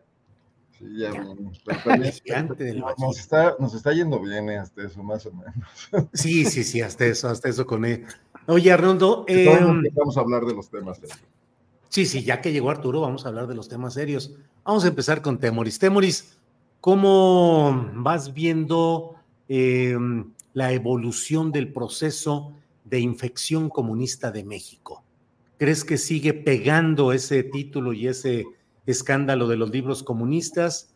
¿Cómo ves eh, lo que hasta ahora, hoy inician las, eh, las conferencias vespertinas en las cuales los eh, participantes en este proceso de los libros de texto gratuitos van a explicar cómo va caminando todo, pero cómo has visto ese proceso pues, de los libros comunistas? Pues mira, yo justamente estaba aquí, estaba marcando el, el piso, la parte del departamento que no quiero que nos quiten, porque como ya van a, a- a- a- a repartir to- todas las casas y, y a, y a todos nos van a quitar las propiedades, eh, bueno, pues entonces ya, ya, ya dije, bueno, yo sí comparto eh, donde vivo con, con quien manden estos comunistas, pero eh, yo, yo me quedo con la sección del, del escritorio y el librero para poder seguir haciendo las transmisiones de Astillero Informa. Este, es, es una locura, ¿no? O sea, es- estos argumentos del virus comunista, pues, es- o sea, son extraídos de la, de, del- de la Guerra Fría. Es increíble que, o sea, yo, yo creo que demuestra mucho, por ejemplo, en el caso, o sea, si la Unión Nacional de Padres de, de Familia, que sigue viviendo en la Guerra Fría, es más, tal, tal vez sigue viviendo en el porfirismo, o sea, fue creada en, mil- en 1917 para oponerse al artículo ter- tercero de la Constitución porque, porque, ah, porque dice que la educación es laica y ellos no quieren eso. Eh, si, si ellos eh, siguen pensando en el comunismo, bueno, es normal, o sea, es el yunque, siguen atrapados en esa historia. Pero que Salinas Pliego, que, que pone a, que sí es literalmente un títere, Javier Alatorre, a, a decir que el virus comunista y que, viene ya encima de, no- de nosotros y que los pobres niños se van a hacer comunistas porque, porque leen los libros de texto, pues sí está, sí demuestra mucho de lo que Salinas Pliego cree de su, de su audiencia. O sea, ¿qué, qué, qué es lo que se imagina que, que, o sea, que, que puede manipular y, y decirle cualquier cosa al público que, que, ve TV Azteca, que ve sus, sus, noticieros y que se lo van a creer, que, que se lo van a comprar. O sea, se, vol, volvemos a esto, a este no entienden que no, que no, que no entienden de una, de una élite social, política y económica que está profundamente alejada y, y, en ignorancia sobre lo que piensa la mayoría de la gente y su grado de preparación. Cuando inventaban estos cuentos del comunismo, eh, justamente estaba checando datos para, para un post que, que, que hice en, en, en, redes sociales, en mis redes. El, el, la, la, el analfabetismo eh, era de, de 25%, la, la, tres, tres eh, la, la, la, cuarta parte del país era analfabeta, pero la gente en realidad que, que había acabado la primaria era menos del 25%. O sea, en los, en, en el, e, esos son datos de 1970. Y, y, y, solamente había una manera de informarse, que era Saludowski, que, que, que, era el Canal 2. Lo que Saludowski decía era la verdad. Cuando Saludowski, que ya en sus últimos años intentó re, redimirse después de todo el daño que hizo, cuando, cuando Saludowski decía algo, esa era la verdad. No había más canales, la prensa también era oficialista, pero, pero al final de cuentas la leía muy poca gente. Y, y, por supuesto no había internet, no había YouTube, no, no, no había los blogs, no, no, había todas esas alternativas que hay ahora. Salinas Pliego, y, y eso es una experiencia propia, me enviaron a cubrir, no, no sé si fue en diciembre del 94 o en enero del 95, un evento que él hizo, eh, él estudió en Estados Unidos un máster eh, de, en, en, en, administración de negocios. Y no, no sé por qué la mayor parte de, de, sus compañeros eran asiáticos. Eran, creo que de Taiwán, pero bueno, en todo caso eran asiáticos. Y uh -huh. e hizo un evento, los, los, los, trajo a todos, los agasajó y, les, y lo, lo que quería era presumirles el, el, nuevo juguete que tenía, que acababa de comprar, tele, Televisión Azteca que le había comprado al Estado mexicano, pues ya, ya sabemos eh, la forma en que se, en que se privatizaban las, las cosas. Uh -huh. Y él les, les, les, dijo que les mostró las, las estadísticas de en cómo se informa la gente en México. Y más del 90% se informaba por la tele. No les explicó a sus colegas que en aquel momento Televisión Azteca tenía pues así de uh -huh. la audiencia, de rating, mientras Televisa tenía todo. Lo, nada más les, les, les, contó que era la, la, tele y les dijo, yo les digo a los mexicanos qué es lo que tienen que pensar. Él sigue vale. pensando qué, qué, es eso y, y no, no, se ha dado cuenta de que los tiempos han cambiado.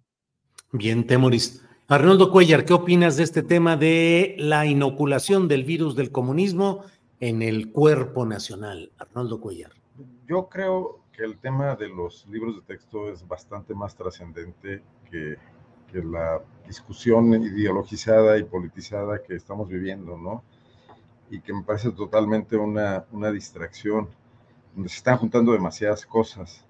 Eh, a ver, si este gobierno realmente quiere hacer una transformación profunda de la educación, pues es, es un tema donde tiene que ser muy cuidadoso, porque conocemos los antecedentes, porque conocemos que la derecha es uno de sus bastiones eh, donde se ha trincherado históricamente el tema de la educación, de rechazar la educación laica, el crecimiento, por ejemplo, de las escuelas privadas, donde incluso gentes que no cuentan con los recursos prefieren enviar a sus hijos a una escuela privada. En León, Guanajuato, por ejemplo, hay toda una, eh, toda una industria. La mayor parte de los funcionarios que han sido secretarios de educación en el panismo por 30 años, es, ya son ya dos generaciones, han puesto escuelas o provienen de escuelas particulares pero aquí además el gobierno tiene un exitoso programa de becas. Entonces tú pones una escuela particular, necesitas 200 alumnos para echarla a andar y de entrada el gobierno te puede garantizar que lleguen 100 becados, lo cual además constituye una manera de cooptación eh, política e ideológica. Entonces es un terreno donde había que entrar con mucho cuidado y yo creo que no ayuda el hecho de que, una cosa que yo he mencionado aquí otras veces, Julio, creo que mis compañeros también lo han hecho, este problema de gobernanza, donde la cuarta transformación no le ha apostado a profesionalizar, primero a limpiar y luego a profesionalizar la administración pública, y que ocurre en muchísimas áreas. O sea, la Secretaría de Educación ha tenido tres titulares. El primero de ellos absolutamente no era educador. Por cierto, venía de trabajar con Salinas Pliego, Esteban Montezuma, y de ser ahí una especie ejecutivo, no lo sé qué, un, un político. Eh, un hombre que conoce las estructuras de la política mexicana, donde por cierto fue un pésimo secretario de gobernación con Cedillo, debió salir rapidito de ahí, no, no duró mucho, por tibio, ¿no? Eh, eh, porque era la época de la confrontación de Cedillo con Salinas y, no dio el ancho. Creo que fue sustituido por Faifet, si mal no recuerdo, ¿no? Sí. Eh, después siguió la maestra Delfina, que si bien es maestra, estaba ocupada básicamente en su proyecto político del Estado de México y, y donde pasó prácticamente surfeando por la titularidad de la Secretaría de Educación. Ahora va la maestra Leticia Ramírez, que yo no veo que aunque provenga del magisterio tenga una práctica durante los últimos años en el tema educativo. Entonces, si los titulares, tienes tres en el lapso de cinco años y no es su, especialidad la educación, ahí tienes un, problema. Si los subsecretarios, aparte, no los designaron ellos, están ahí, son gentes con perfiles ideológicos, etcétera, eh, bueno, pues hay una descompensación interna. Y si aparte le apuestas eh, a un poco al tema del cambio profundo, ideológico, eso te da un caldo de, situaciones donde pasan cosas como esta, como lo que pasó, que sí es una falla grave, me parece, que es haberse, lo leo en varias partes, no lo tengo claro, pero haberse brincado procedimientos que son necesarios, marcados por norma para, para sacar los libros, ¿no? Un primer tema. Un segundo tema puede ser que tienen errores, Aquí un periódico en León, el AM, hizo un análisis, excepción a leer un libro de texto, cosa que yo no he hecho, y encontraron doscientos y tantos errores en un libro. La mayor parte de ellos son ortográficos, son, gramaticales, son, digamos, errores menores corregibles por un buen editor, un buen corrector. Incluyeron, por ejemplo, cosa que es muy rara, el lenguaje incluyente como error, que ya es una postura ideológica, pero no vi que en ese libro encontraran un solo tema de gran trascendencia, de gran impacto, una equivocación mayúscula, ¿no? El tercer tema es eh, las fallas pedagógicas, que sí, sí pueden ser muy delicadas. He, leído artículos de matemáticos expertos, Renato Iturriaga, que trabaja aquí en el Centro de Investigaciones de Matemáticas del CONACIT, eh, y, muestran claramente debilidades en el tema de la enseñanza matemática, particularmente en los primeros, en los libros de los primeros años. Bueno, yo creo que la 4T y el gobierno de Andrés Manuel López Obrador no podía darse el lujo de cometer errores en un tema que ya sabían ellos de antemano. Y si no quisieron eh, eh, preverlo u observarlo, también ahí hay un grave asunto de soberbia, donde iban a entrar a terrenos de confrontación grave, ya no solamente con la oposición, creo que la oposición ha sido la última en subirse al tema, la oposición política y partidista, sino con núcleos duros de la derecha que sí se atrincheran mucho en el tema familiar, la Iglesia Católica, que históricamente han sido detractores de la educación laica en México, ¿no? Entonces, por los dos lados hay problemas y, se convierte en una batalla ideológica y entonces lo que estamos dejando de lado es la sustancia. Y entonces ya los exabruptos de, de Salinas Pliego subiéndose al tema para volver a retar a Andrés Manuel López Obrador, que estaba encantado de la vida cuando a la torre lo entrevistaba en su casa y era candidato, ¿no? Claro. Bien, Arnoldo. Arturo Rodríguez, perdón. Ya. Ya. Arturo Rodríguez, ¿qué nos dice sobre este tema, sobre la inoculación del virus del comunismo en México, las posturas de los líderes de opinión en canales de televisión abierta, en fin, ¿cómo vas viendo todo el tema, Arturo Rodríguez? Bueno, yo quisiera retomar un, a ver, eh, voy a, voy a a tratar de ser conciso, porque a veces estos temas eh, pudieran eh, significar una lluvia de ideas de, proporciones este, ensayísticas. Y, no quiero alargarme tanto en el comentario. El sábado publiqué un artículo de opinión en el Heraldo de México donde hacía pues un recuento igual de sucinto que el que voy a hacer ahora mismo sobre lo que ha significado cada cambio en el sistema educativo, tanto en su reglamentación, en su normatividad, en su eh, condición constitucional, como en la implementación de, contenidos educativos eh, que cambian de un momento a otro. Y hablaba yo en, ese momento, pues, de primer, eh, eh, del primer gran debate en materia educativa que hubo en 1824, cuando pues los liberales consiguen eh, la federalización. El ideal federalista estaba muy vigente en, el liberalismo de esa etapa, mientras que eh, los conservadores eh, pues consiguen que el catolicismo pueda seguir siendo la religión de Estado. Y a partir de ahí, el aparato educativo va teniendo en ese momento incipiente pues una serie de presiones de naturaleza ideológica que en 1834 eh, pues se encuentran en un presidente liberal, como lo fue Valentín Gómez Farías, la posibilidad de quitarse el yugo religioso, eh, que sin embargo se ve frustrado pues por el plan de Cuernavaca y el regreso de Antonio López de Santana cancelando las reformas liberales de Gómez Farías, que finalmente serían revertidas hasta la gran reforma liberal del periodo juarista.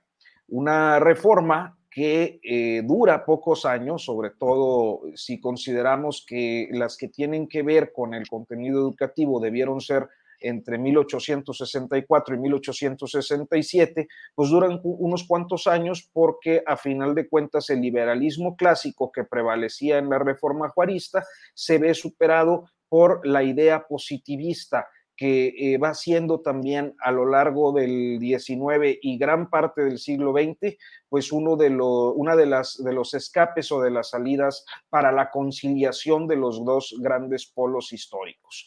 El tercero constitucional, creo que eh, como el 127 y recuérdenme el, de la Ley Federal del Trabajo, el, el 123. El 123 pues son los tres artículos de los grandes debates en el constituyente del 16-17, donde vemos inclusive algún dueño de medios, ¿no? Como sería eh, eh, eh Palavicini, eh, representando la parte conservadora, este dueño de medios en el Congreso, y pues a otros muy progresistas como el general Mujica. Palavicini, antecesor de lo que ahora es el Universal, Arturo. Exactamente, exactamente. Yo fundador, creo que fundador, fundador del Universal. Este, y luego vamos al periodo del callismo y en el callismo pues el componente educativo es una de uno de los principales factores, yo lo digo sin duda, para eh, pues la guerra cristera, ¿no? Eh, y básicamente porque el gobierno callista tenía un discurso socialista, pero sobre todo anticlerical eh, en el sector o en el sistema educativo, que se vería reflejado posteriormente en los años 30, todavía bajo el maximato, con la reforma al tercero constitucional que entre ese momento, eh, que debe ser 1934 aproximadamente, y el periodo de gobierno de Manuel Ávila Camacho mantiene como primer concepto la educación en México será socialista. Y eso era auténticamente escandalosísimo para eh, pues las élites económicas y la iglesia. Este, de manera que Ávila Camacho, en, en este periodo de conciliación que tiene con los diferentes grupos políticos y revolucionarios, termina por eh, revertir para volver, y, por eso decía yo que el positivismo siempre es como esa salida a, la conciliación de los dos polos, eh, pues un ideal positivista que prevalece a lo largo de la educación pública, yo creo que hasta el periodo de Luis Echeverría, cuando se da la reforma que además implementa eh, el la enseñanza de la educación sexual, que es también escandalosísimo. Eh, eh, me estoy brincando naturalmente la gran polémica que hubo con la creación de la Conaliteg y de los libros de texto gratuito, que también fue a esta, pues ya ha hecho amplias referencias el presidente López Obrador. Y desde Salinas hasta este momento podemos contar aproximadamente 30 años en los que los choques han sido frecuentes y han sido parte de un eh, encontronazo permanente de dos posiciones ideológicas, una más próxima al pensamiento social, que no diría yo socialista, ni mucho menos diría yo comunista, y otra pues más próxima al interés, eh, sobre todo económico, eh, que ciertamente prevalece por ahí el, ingrediente religioso y moralizante, pero que son reformas eh, inminentemente de naturaleza económica las que vimos tanto con Calderón como con Peña Nieto. Entonces, bueno, Bien. Hago, hago nada más para cerrar, Julio, este, diría que me parece que en, esta eh, idea de una historia que nos ha confrontado permanentemente, eh, volvemos a ponerle atención a un debate de naturaleza ideológica que es falso, como el que plantea, eh, pues sí, Salinas Pliego, sus empleados y algún sector de las oposiciones, pero que nos está llevando a perder de vista la voz de los expertos en un tema que es fundamental y que no veo yo en la discusión, que es el cambio en, el, eh, en la forma de enseñanza. O sea, no estoy diciendo que sea bueno o malo, lo que estoy diciendo es que en realidad no sabemos porque no tenemos acceso a todos los contenidos, pero aunque lo tuviéramos, yo creo que ni periodistas ni políticos estaríamos en las capacidades para poder decir si ese es el contenido correcto o no. O sea, hay pedagogos, hay gente que puede aportar de una manera clara, contundente y, basada en el razonamiento y en, la ciencia lo que más conviene al modelo educativo y es lo que no está en el debate. Bien, Arturo. Eh, déjenme proponer otro tema. Para ello quiero recurrir a un videíto que dura 50 segundos de lo que ha dicho hoy el presidente de la República respecto a que va a denunciar ante la judicatura, ante el Consejo de la Judicatura, al juez que lo ha silenciado respecto al tema de Xochitl Galvez y otros ingredientes. Sale este videíto y regresamos con Arnoldo Cuellar. Estamos viendo cómo me quieren silenciar. Un juez que habla, ¿cuál es la expresión que encomillaste? Con malicia efectiva. Le voy a contestar al juez Sí, por escrito, porque la malicia efectiva es de su parte. Y eh, le voy a enviar también formalmente un escrito al Consejo de la Judicatura en contra del juez por todos sus antecedentes y por su actuación sectaria, ilegal e injusta además politiquera. Hoy o mañana tengo un plazo, me dio un plazo, ¿no? 48 horas. Entonces es una oportunidad. Es Arnoldo Cuellar este tema. Tu micrófono. Creo que en el turno va a tener Temoris y yo no quiero agandallarme. Ah, perdón, bueno. Temoris, adelante, por favor, Temoris, antes de que haya aquí conflicto intermesa. Temoris. Mira, yo, yo creo que hay, hay, varios niveles de, de, esa discusión. Uno, uno es que el presidente efectivamente ha hecho de su investidura y de los privilegios de la investidura un ariete político contra sus rivales. O sea, a mí me parece que él no tendría que estar hablando de Xochitl, ni de Krill, ni de nada, porque el presidente tiene que estar por encima de la lucha política, tiene que ser neutral y representar a la totalidad de la población, a los mexicanos y las mexicanas de un lado, del otro, de arriba, abajo, todo así. Eh, eso es lo que exigíamos de los presidentes anteriores. Eh, eso es lo que, le, lo, que, le, reclamamos a Fox cuando se metió con Andrés Manuel López Obrador que, estuviera atacando al dirigente de la oposición. Entonces tenemos, tendríamos que ser congruentes y exigirlo también ahora. Por el otro lado, esta, eh, la resolución del juez sobre, hoy, hoy, lo comentaba con un amigo que no me podía entender, pero yo le decía, es que en esto yo creo que Andrés Manuel tiene razón. O sea, más allá de que, de que esté haciendo este uso eh, indebido, eh, lo, que, lo que dijo Andrés Manuel y lo que está citando el juez es lo que hubiera dicho de Krill, lo que hubiera dicho de Enrique de la Madrid o de Beatriz Paredes.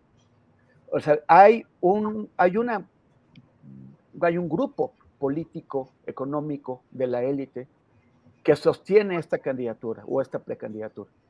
Y es lo que está haciendo, es lo que está diciendo el presidente. Si, si los que ahora se quejan eh, de, que, de, que, de, que, el presidente está, pues, uh, de alguna forma invalidando como, como personaje político a Xochitl Galvez, pues a mí me parece que hay una enorme hipocresía, porque lo han estado haciendo desde hace años con Claudia Sheinbaum. Constantemente, o sea, todas las personas que ahora están atacando a Andrés Manuel porque, porque invalidó como personaje político a, a, a Xochitl, lo han hecho con Claudia Sheinbaum. Una y otra vez le han dicho títere, marioneta, eh, muy, eh, muñeca de ventrílocuo, y, y esto lo, lo, lo, sé porque precisamente hoy publiqué un post sobre esto en mis redes sociales. Voy a leer algo que escribió eh, eh, en, en, junio apenas el director de un portal de, de internet que se llama Etcétera. Dice así, Claudia Sheinbaum no tiene personalidad propia, es el costo que ha pagado con gusto para ascender políticamente. Escúchala, ya hasta habla como tabasqueña y necesita que un hombre, su líder, le levante la mano para poder caminar sola.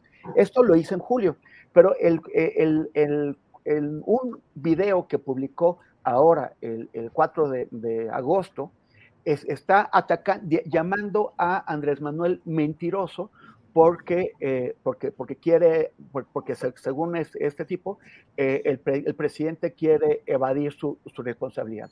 O sea, es lo que han hecho. El, Lili Telles la, la, llamó, llamó a, a Sheinbaum eh, eh, títere, eh, Zambrano llam, la llamó muñeca de ventríloco, tanto a Sheinbaum como a Evelyn Salgado.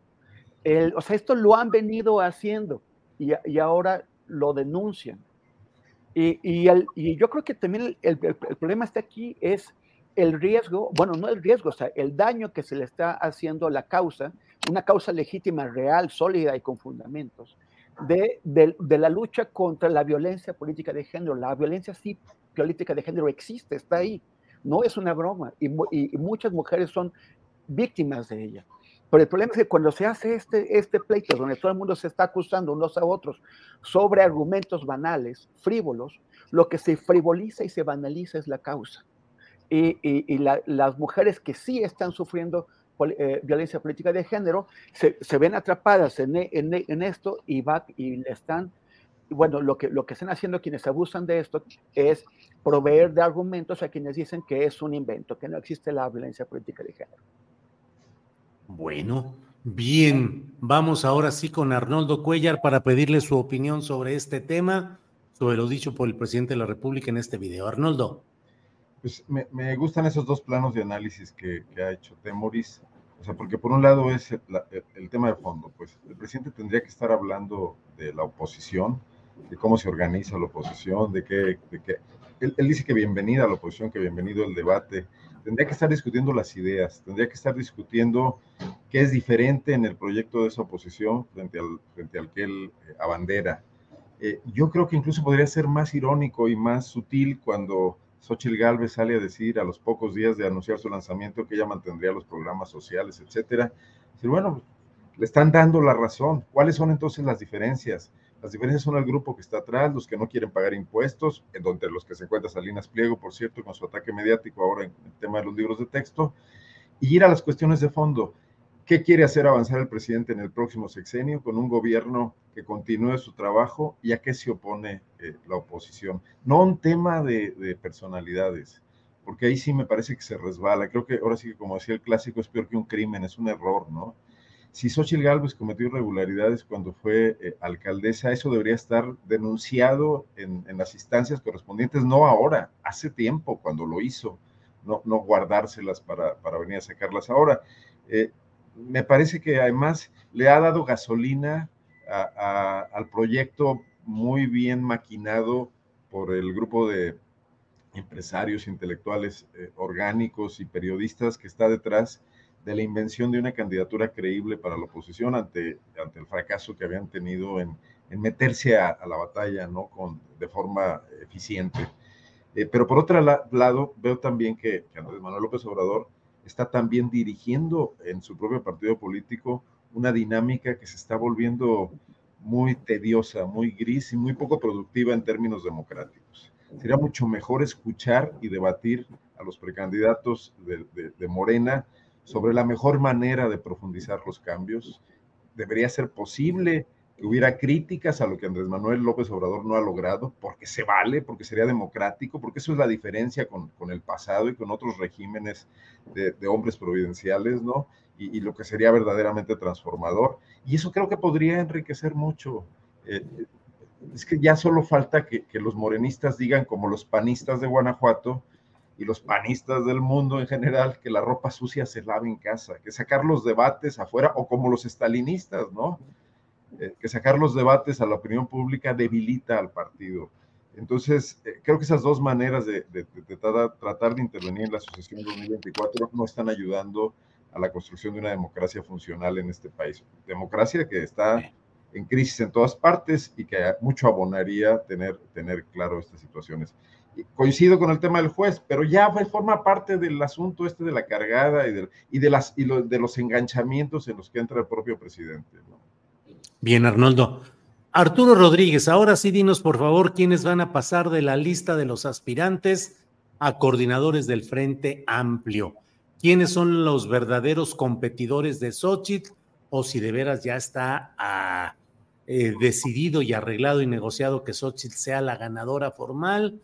¿Qué opinas de ello y de lo que dijo Jorge Luis Preciado, el ah, panista que renunció y denunció supuestos, eh, una farsa en esta elección. ¿Cómo ves el tema, Arturo? Mira, yo creo, a ver, a, veces creo que vale la pena eh, poner un, pues una posición frente a, las fuentes informativas. Y ya lo, ahorita me llamaba la atención, por ejemplo, Temoris dice, pues si han hecho lo mismo con Claudia. Pues sí, o sea, ni uno ni otro están bien, ¿no? Eh, hay, un papel que tiene que asumir la, mujer en la política y no podemos seguir diciendo que si son manipuladas de alguien o, como es coloquialmente, ¿no? Que si son la nalguita de alguien o que si llegaron por méritos este, carnales, cosas que, ya no deberían caber en el, en el debate ni en la discusión pública y para eso pues hay una norma, una serie de normas de disposiciones y una eh, eh, un aparato judicial para sancionarlas. Me parece perfecto que eh, haya una decisión respecto al presidente, cómo tendrían que iniciarse contra aquellos que tanto en los medios de comunicación como en las oposiciones, pues han tenido eh, posturas eh, eh, machistas y violentas sobre Claudia Sheinbaum o sobre cualquier otra mujer política, que por cierto hay, hay una iniciativa muy interesante de capacitación en todos los estados que está haciendo 50 más 1, este, con mujeres de todos los partidos para tener claros sus derechos. Y yo creo que este juicio es el primero de muchísimos, de cientos que estaremos viendo a lo largo de los próximos 10 meses. Dicho eso, eh, creo que hay que tener cierto cuidado con las fuentes. O sea, me parece que eh, a mí en lo personal me resulta muy difícil ver con seriedad antes de este proceso al señor Preciado, con todo respeto. O sea, eh, es como si tomáramos en serio todo lo que él dice y ahora que hace una crítica al proceso del frente, eh, ¿cómo se llame? Eh, va por México, este, lo vamos a tomar en serio. Pues no, lo que sí me parece es que es muy claro, Julio, respondiendo a tu pregunta, que al interior de los partidos, concretamente del, del PRI del PAN, que son los que importan en este proceso, este, pues hay una simpatía con Xochitl Galvez que no hay con Santiago Krill y que no podría conseguir eh, por las propias circunstancias de su historia y de su momento político presente, que es consecuencia de, de su propia historia, a ningún priista. Entonces, tendríamos que resolverlo así, o sea, a lo mejor alguno o dos priistas de Patiños una disputa entre Xochitl Galvez y Santiago Krill, eh, donde me parece que Xochitl Galvez en ese sector de la población que simpatiza o con las oposiciones o que no simpatiza con el presidente López Obrador o con las ofertas políticas que de su proyecto surgen, este, pues la mejor posicionada es Xochitl. Eso es lo que yo percibo eh, en este momento. Bien, Arturo. Arnoldo, Xochitl, la ganadora predeterminada, hay competencia, ¿cómo la ves? Temoris. Ah, otra vez con Temoris Greco. Bueno, ¿de qué se trata? ¿Es bronca ya con Temoris o qué Eso es, onda? eso es, eh, cancelación, te está funando el señor Astillero. Ya, funadísimo. Ya Arnoldo nomás le hace así. Yo soy tu el de defensor abajo. de- de- de- Gracias, gracias, gracias. El defensor de las audiencias Eh, astilladas. por, eso, por eso es el gigante del Bajío. Así es, así es. Temoris parece así como, como de cantante eso, ¿no? El, el gigante del Bajío. que leyó, leyó Julio los libros de texto y la parte de aritmética y del orden y eso no viene muy bien. Se Viene medio- confundió. Temoris, por favor, salva esta, este episodio desagradable de mis errores y dinos qué opinas de este punto de quién va a ganar en este proceso interno, que además ya nombraron un observatorio ciudadano o algo así para que garantice que las cosas se hagan bien en este proceso. Temoris. Pues yo creo que está, está haciendo agua por muchos lados, ¿no? Inc- inc- Incluso lo están diciendo hasta gente eh, muy, muy, muy, muy de la oposición. Estaba eh, le- leyendo a, Lo- a López Dóriga y di- di- di- dice que la alianza opositora está, se, se está quebrando, es el título de, de su columna. Este, es- están teniendo problemas porque nunca, o sea, es que, ¿cómo, cómo puedes hacer tú un, un experimento así? O sea, lo, lo único, lo, lo único que, que une a la oposición es Andrés Manuel López Obrador. Sin, Andrés Manuel no hay nada. O sea, que, él, que, eh, está ahí desde el yunque hasta lo que sea que es el PRD, que, que dice que es de izquierda, y otras, otras figuras que también se dicen de izquierda, aunque pues quién sabe qué es lo que, lo que representan en realidad. El, o sea, no tienen coincidencias de programa, no tienen coincidencias ni de patrón, porque tienen empresarios a veces con intereses con- confrontados que son los que, sos- los que sostienen sus, sus proyectos. Este, en- en- entonces, ¿cómo se van a poner de acuerdo? Porque además tienen personalismos, ¿no? O sea, por, eso está enojado Preciado, por eso se enojó Lili Telles, por eso se han, enojado varios, cuando se dan cuenta de, que pasó lo que ya sabían que iba a pasar, que es que el, resultado no lo va a decidir la gente, no lo van a decidir eh, lo que ellos llaman los ciudadanos, eh, sino que lo van a decidir los dirigentes de los partidos políticos y sus patrones. O sea, ya Claudio X de- de- decidió impulsar a, a, a Xochitl, el PAN quiere que vaya Krill, eh, el PRI está entre, entre de la Madrid y, y, y Beatriz Paredes, y entonces son las estructuras de los partidos. Quien no tiene, y, y esto ya lo habíamos advertido desde que se definió el procedimiento aquí mismo, de de este programa, quien no tenga detrás de sí las estructuras de los partidos o las estructuras que tiene Claudio, Claudio X en su apoyo, realmente no tenía oportunidad. Y, y- y ahora es, o sea, lo, lo- lo- lo primero es meter tantas firmas como, como se puede. Ya lo dijo Xochitl, o sea, ya, ella va a pasar, se, se sabe, a la, a la siguiente ronda. Pero ella, dice, bueno, ¿de dónde están saliendo todos estos eh, eh, candidatos con sus firmas que ya también parece que van a pasar si yo no los he visto en la calle eh, eh, recogiendo firmas? Eso es porque tienen estructuras, porque el piso no está parejo. Entonces, eh, y, esto va a seguir provocando rupturas, va a seguir provocando que haya gente de- de- descontenta.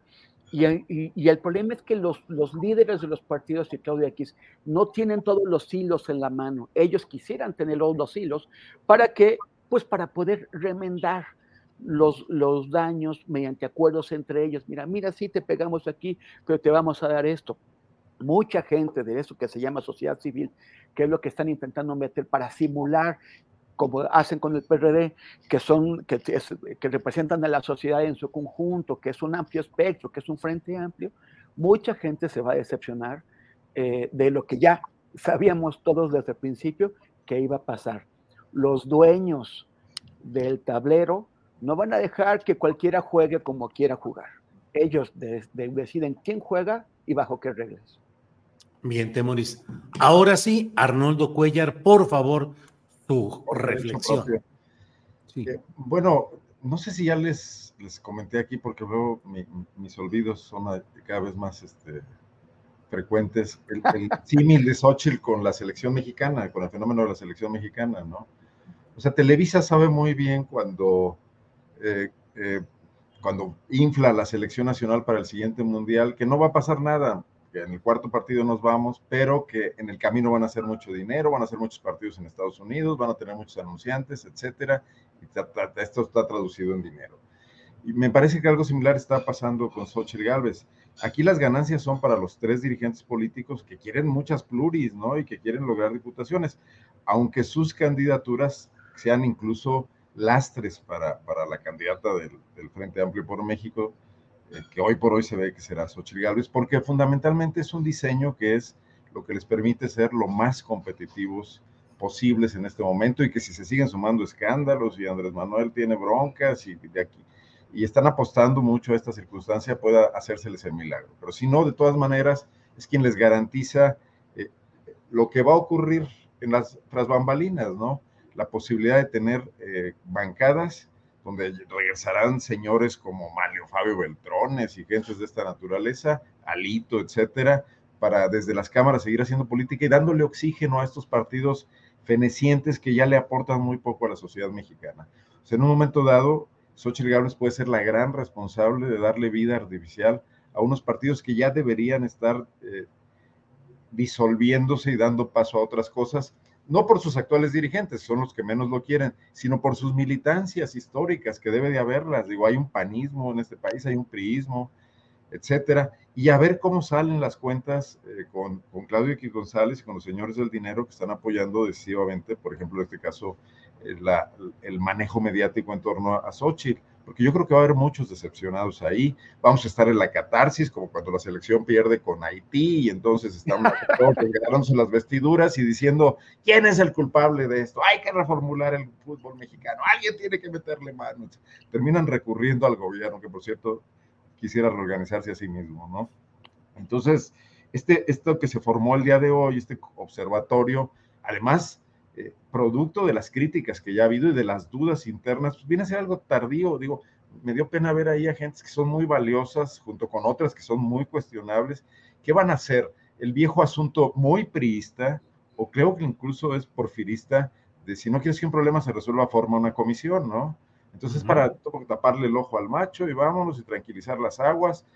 Coincido con Arturo en la clase de personalidad que es preciado, un hombre de escándalos políticos eh, un, político muy menor, pero incluso eso les está dañando. Entonces salen con este control de daños que es este observatorio, donde yo creo que para que se junten y empiecen a revisar las cosas le cuelga. Eh, pues creo que son como 30, ¿no? Sí, 25, 27, algo así. Así es, Arnoldo. Arturo Rodríguez, estamos ya en la parte final del programa, así es que nos toca postrecito amplio, lo que quieras decir, comentar, con adelante, por favor, Arturo. No, pues ya, ya no quiero decir nada, nomás eh, porque ya están en el chat diciendo que, que, hablo mucho. Este, solo, solo, voy a. No les hagas caso, Arturo. Dijiste que ibas a ser preciso y conciso. Ya me agüité. que no ibas a hacer ensayos. Oye, sí, oye, este, no, pero de las cosas más hilarantes que he visto es Arnold, Arnoldowski Cuellarovic a ver, y, te yo voy a acusar violencia de género, violencia política por lo menos, con un cuate que dijo que yo me nutría en el centro Fox, de las pláticas en el centro Fox. ¿En dónde? ¿En el centro qué? Fox. En el centro Fox. Ah. Sí, sí, es así, ya, ya, ese se, ya se bañó el camarada. No, Arturo, ¿alguna, algo, por favor, dinos alguna reflexión, aunque no sea tan breve, no importa. No, sí, mira, yo, este, pues ya sabes, yo con mis temas, este, eh, luego coahuilenses, que, eh, pues si eh, Arnoldo Guanajuatiza, yo voy a coahuilizar la mesa. Este, hay, hay un tema que me parece, pues que lo vemos de manera recurrente en, en en medios, luego desaparece cuando, cuando dejan de pasar los accidentes. Pero me parece eh, muy importante hacer notar que en lo que va de la actual administración de, federal, eh, hay 27 mineros fallecidos en, en las minas de carbón, producto de una mala inspección de la Secretaría del Trabajo, que es algo que tendría que ser atribuido a la actual Secretaría de Gobernación producto de contratos de la Comisión Federal de Electricidad que han servido para beneficiar ampliamente a personalidades que militan y son proyectadas a candidaturas ya sea en Morena o en el PT, particularmente a la familia Flores de, de Musquis, Coahuila, y que son los que eh, posibilitan el coyotaje y, la, eh, el aprovechamiento de concesiones de los caciques históricos como los González Garza y los Montemayor Seguí, entre otros, en la región, que es una cultura patronal letal que sigue cobrando vidas eh, en, este, en este periodo y que paradójicamente se trata de uno de los indicadores, lo digo eh, eh, con toda responsabilidad, que a diferencia del sexenio pasado no se dieron. Y no se dieron básicamente porque hubo inspección federal del trabajo. Hoy no hay temas de austeridad, temas de, malas definiciones políticas de la, de la eh, exsecretaria del Trabajo y exsecretaria de Gobernación, temas de corrupción, temas de mala administración de Manuel Barlet, no lo sé pero lo que sí sé es que hay 27 familias que han perdido a, un padre, a un hermano, a un hijo eh, en esa zona y que mantener este esquema de explotación bajo el tipo de minería artesanal, eh, depósitos que viene cobrando muchas vidas desde los años 90, es ya algo insostenible. Bien, ya ves Arturo, todo en santa paz. Todo en Santa Paz. Va, Temoricé. Sí. sí, no, no, ya. Ve, ve, Temoricé, ya. Quise aplicar una política preventiva. Sí, muy bien. Adelante, no, no, si ya, ya tres veces y violencia política de, de, algo. Sí, sí, sí, sí, Total. Este, pero qué estamos en postrecitos? Postrecito, lo que ah, tú desees. Cantar alguna canción, declamar lo que tú quieras, presentar algún documental. No, tengo mucho respeto Nos por, desmonetizan, ¿eh? y, nuestra audiencia para hacerles eso. Este, oye, no. Ah, bueno, sí, el, sobre la UNPF, sobre la Unión Nacional de Padres de, de Familia y esto, eh, precisamente publiqué un artículo en Milenio ya, ya sé que hay, hay gente que no le gusta que publique ahí, pero léanlo si les gusta bien, si no, pues no, ya está. Este, pero, pero es precisamente sobre esta larga historia de, de, de, de oposición, o sea, no, no, es, no es de hoy, no es de ayer. Siempre, o sea, le, le, que, le quemaron libros a, a, Calderón en León, ¿no? De eso nuestro querido Arnoldo es, debería tener fotos, si es que estuvo ahí. Pero... Eh, pero, bueno, pero también quería recordar que la semana pasada, a fines de la, de la semana pasada, eh, un señor que ya de por sí está bastante locuaz, pues ahora está, se puso más locuaz que de costumbre, que es el, el pobre niño rico Ricardo Salinas Pliego, eh, que sacó un tweet que fue, pues yo creo, del, siempre saca tweets muy locuaces, muy eh, agresivos, payasos, vulgares, es, es una persona con una estructura intelectual pues mínima, que, se queja de, que, de, lo, de los errores que hay eh, ortográficos en los libros, pero no sabe escribir y de hecho tiene un, un, un vocabulario pues mínimo. Y, y es, bueno, es un ejemplo de la, de, la, de la, vulgaridad. Hay personas que creen que la palabra naco es clasista, eh, eh, que, que, nada más denota a gente de, o, que denota comportamientos de clase baja y hay otras personas quienes creen que denota comportamientos que, que, sean en todas las clases, comportamientos de vulgaridad, tienen a Ricardo Salinas Pliego un gran ejemplo de esto. Y este tuit del que estoy hablando, te incluyeron Julio, incluyeron a un montón, o sea, fue un tuit muy loco en el que se dedicó a pelearse con todo el mundo, puso a toda la gente de la que se acordó, que odia, los, los puso ahí, toda la gente que lo ha criticado, que ha dicho algo, de, de sus tonterías y yo creo que revela, además de estas carencias que tiene, de, una, unas, pues, o sea, eh, revela un, un, estado emocional muy, muy malo eh, y, una, una desesperación pública que tiene que ver, imagino, con los malos resultados que está teniendo. O sea, su empresa ya ya exigieron de que en Estados Unidos sus acreedores, a los que no les pagan, o sea, el, el señor no solamente, Ricardo Salinas Pliego, no solamente no paga impuestos en México, no, paga, no les paga a sus acreedores en Estados Unidos, y por eso ya, ya exigieron que se declarara que, esté, que TV que está en quiebra en Washington, en Wall Street. Pero también aquí la Bolsa Mexicana de Valores corrió a TV Azteca. Esto no le gusta de, de decirlo. La Bolsa Mexicana de Valores corrió a Salinas Pliego de la Bolsa de Valores. Lo corrieron a, este señor, que es un, ejemplo de la arrogancia, de la soberbia. Y además no quiere pagar impuestos, entonces hace, o sea, todo esto de lo, de, de lo del comunismo puede, puede, puede ser visto desde la idea de que está intentando presionar al gobierno para que no le pague los, los impuestos que tiene que pagar. O sea, el tipo es, es, es un desastre financiero, el que se precia y que intenta decir lo, lo, lo contrario. Uh -huh. Entonces, pues bueno, le, le envié una, una, una, una respuesta que, que, fue muy compartida. Hasta nuestros amigos de, de, Sin Censura lo comentaron en su, en su programa, no sin decir que no soy santo de, de su devoción, pero eh, les, les, les, les, pareció que la respuesta fue adecuada porque eh, pues verdaderamente hace falta poner en su lugar a, a Salinas Pliego y a veces hay que hacerlo en ese lugar donde le gusta ponerse en ridículo eh, solito, que son las redes sociales. Entonces, pues bueno, también si lo quieren ver está como todo lo demás de lo que estaba hablando en, en mis redes sociales, en Facebook y en, en Twitter. Gracias, Temoris. Para cerrar, por favor, Arnoldo Cuellar. Producto de mi larga y buena relación con el fiscal de Guanajuato, Carlos Amarrico, no puedo desaprovechar el tema de la detención de Uriel Carmona. Uh -huh. Yo creo que el asunto de los fiscales autónomos en los estados ya es suficientemente grande en términos de, de temas polémicos, de crisis, de incumplimientos, de impunidad que persiste, pese a que era un modelo que se nos vendía como la posibilidad de que la justicia, la procuración por lo menos de justicia de México, avanzara, se profundizara, como para no entrarle a la discusión en serio. O sea, tendría que ser un tema pues tan, tan profundo como el de la educación, libros de texto, etcétera. Es la justicia, es uno de los grandes déficits de este país. Es uno de los temas a los que más se les ha metido mano en los últimos años, recursos, se han hecho cambios, se han hecho reformas y sigue sin producirse ninguna cuestión relevante. Al contrario, mientras el crimen organizado y el crimen de todo tipo se fortalece, crece y mantiene a los ciudadanos arrinconados, a los políticos, se apodera de espacios, ahí donde hay políticos cómplices y ahí donde no los hay también, porque de alguna manera los presionan, los obligan, los, o los hacen eh, arrinconarse y no actuar, ¿no?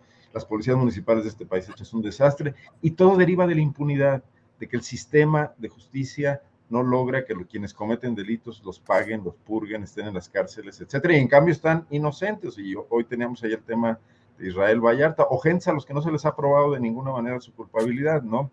Entonces, me parece que ahí hay un enorme asunto donde está quedando a deber, pues quienes han sido los promotores de estos cambios. Estos cambios ocurrieron desde la academia y desde las organizaciones no gubernamentales que han bajado muchos recursos de programas del extranjero para analizar y repensar y diagnosticar cuál es el tema con la eh, Procuración y la Administración de Justicia en México, el tema con la impunidad, que han sugerido cosas que en un momento dado han sido compradas por los congresos, por los gobiernos, para tratar un poco de bajarle la presión al tema y de implementarlas legalmente, y luego no se evalúan, no funcionan y ahí se quedan eh, provocando males mayores a los que pretendían solucionar, ¿no? Entonces, ahí lo dejo nada más el tema. Los fiscales autónomos es algo que tiene que ser revisado a profundidad. Están en todos los estados del país y están en el gobierno federal, donde tampoco funciona. Pues Arnoldo Temoris Arturo, no salí con bien de esta mesa en la que iniciamos hablando de cómo lo agarran a uno de curva de bajada, porque varias veces me equivoqué aquí con las señales viales que Arnoldo Cuellar tuvo a bien darme para saber cuál era el orden de las preguntas, pero hemos llegado a buen fin. Arturo, muchas gracias y es buenas que, tardes. Es que, que, no ha sido por nuestro desorden esta vez. Sí, no, no, esta es vez que, no. Esta... Es que así le hacía Arturo, digo, Arnoldo en el básquet, así, así. Sí, sí, Va así. para adentro. Así es. Arturo, gracias, buenas tardes. Un gusto, Julio, muchas gracias. Arnoldo Temoris, como siempre, un gusto coincidir. Hasta pronto. Arnoldo, gracias y buenas gracias, tardes. Julio, como siempre, nos vemos en ocho días y a la audiencia también y por su buen humor en el chat, por supuesto. Sí, señor. Temoris Greco, gracias y buenas tardes. Gra gracias, gracias. A, y yo, yo, una invitación a seguirnos en nuestras redes. Cada uno tiene ahí sus a, arrobas. Este, yo soy arroba Temoris en Facebook, no, en Twitter y en Instagram y, y, y Temoris. Algo así, facebook.com diagonal Temoris en el otro lugar. Gracias. Temoris. Y nos vemos. en la vuelta como quieran.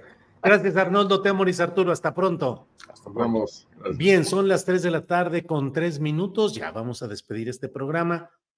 Cierro diciéndole que Xochil Gálvez, la senadora hidalguense, eh, ya le respondió a Jorge Luis Preciado, este expanista, porque renunció al PAN diciendo que todo estaba arreglado ya para que Xochitl sea la candidata opositora. Xochitl le respondió, no soy producto de un dedazo. Otra vez un hombre descalificando el trabajo de una mujer. Yo no tomo la decisión, la van a tomar los ciudadanos. Lo va a hacer una institución de prestigio. Bueno, pues esto ha sido todo lo interesante de este día. Agradezco a quienes nos han acompañado a lo largo de este programa, la audiencia, tripulación astillero. Nos vemos a las 5 de la tarde con Paco Cruz en una videocharla cruzada y conmigo a las 9 de la noche en una videocharla astillada. Por esta ocasión, gracias. Nos vemos pronto. Buenas tardes.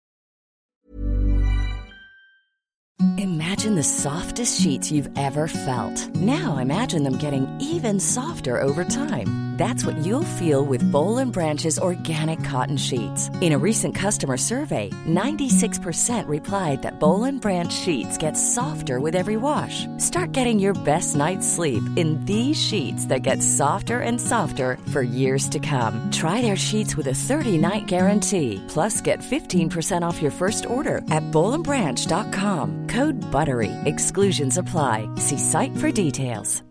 Hi, I'm Daniel, founder of Pretty Litter. Cats and cat owners deserve better than any old fashioned litter. That's why I teamed up with scientists and veterinarians to create Pretty Litter. Its innovative crystal formula has superior odor control and weighs up to 80% less than clay litter. Pretty Litter even monitors health by changing colors to help detect early signs of potential illness. It's the world's smartest kitty litter. Go to prettylitter.com and use code ACAST for 20% off your first order and a free cat toy. Terms and conditions apply. See site for details. Para que te enteres del próximo noticiero, suscríbete y dale follow en Apple, Spotify, Amazon Music, Google o donde sea que escuches podcast. Te invitamos a visitar nuestra página julioastillero.com.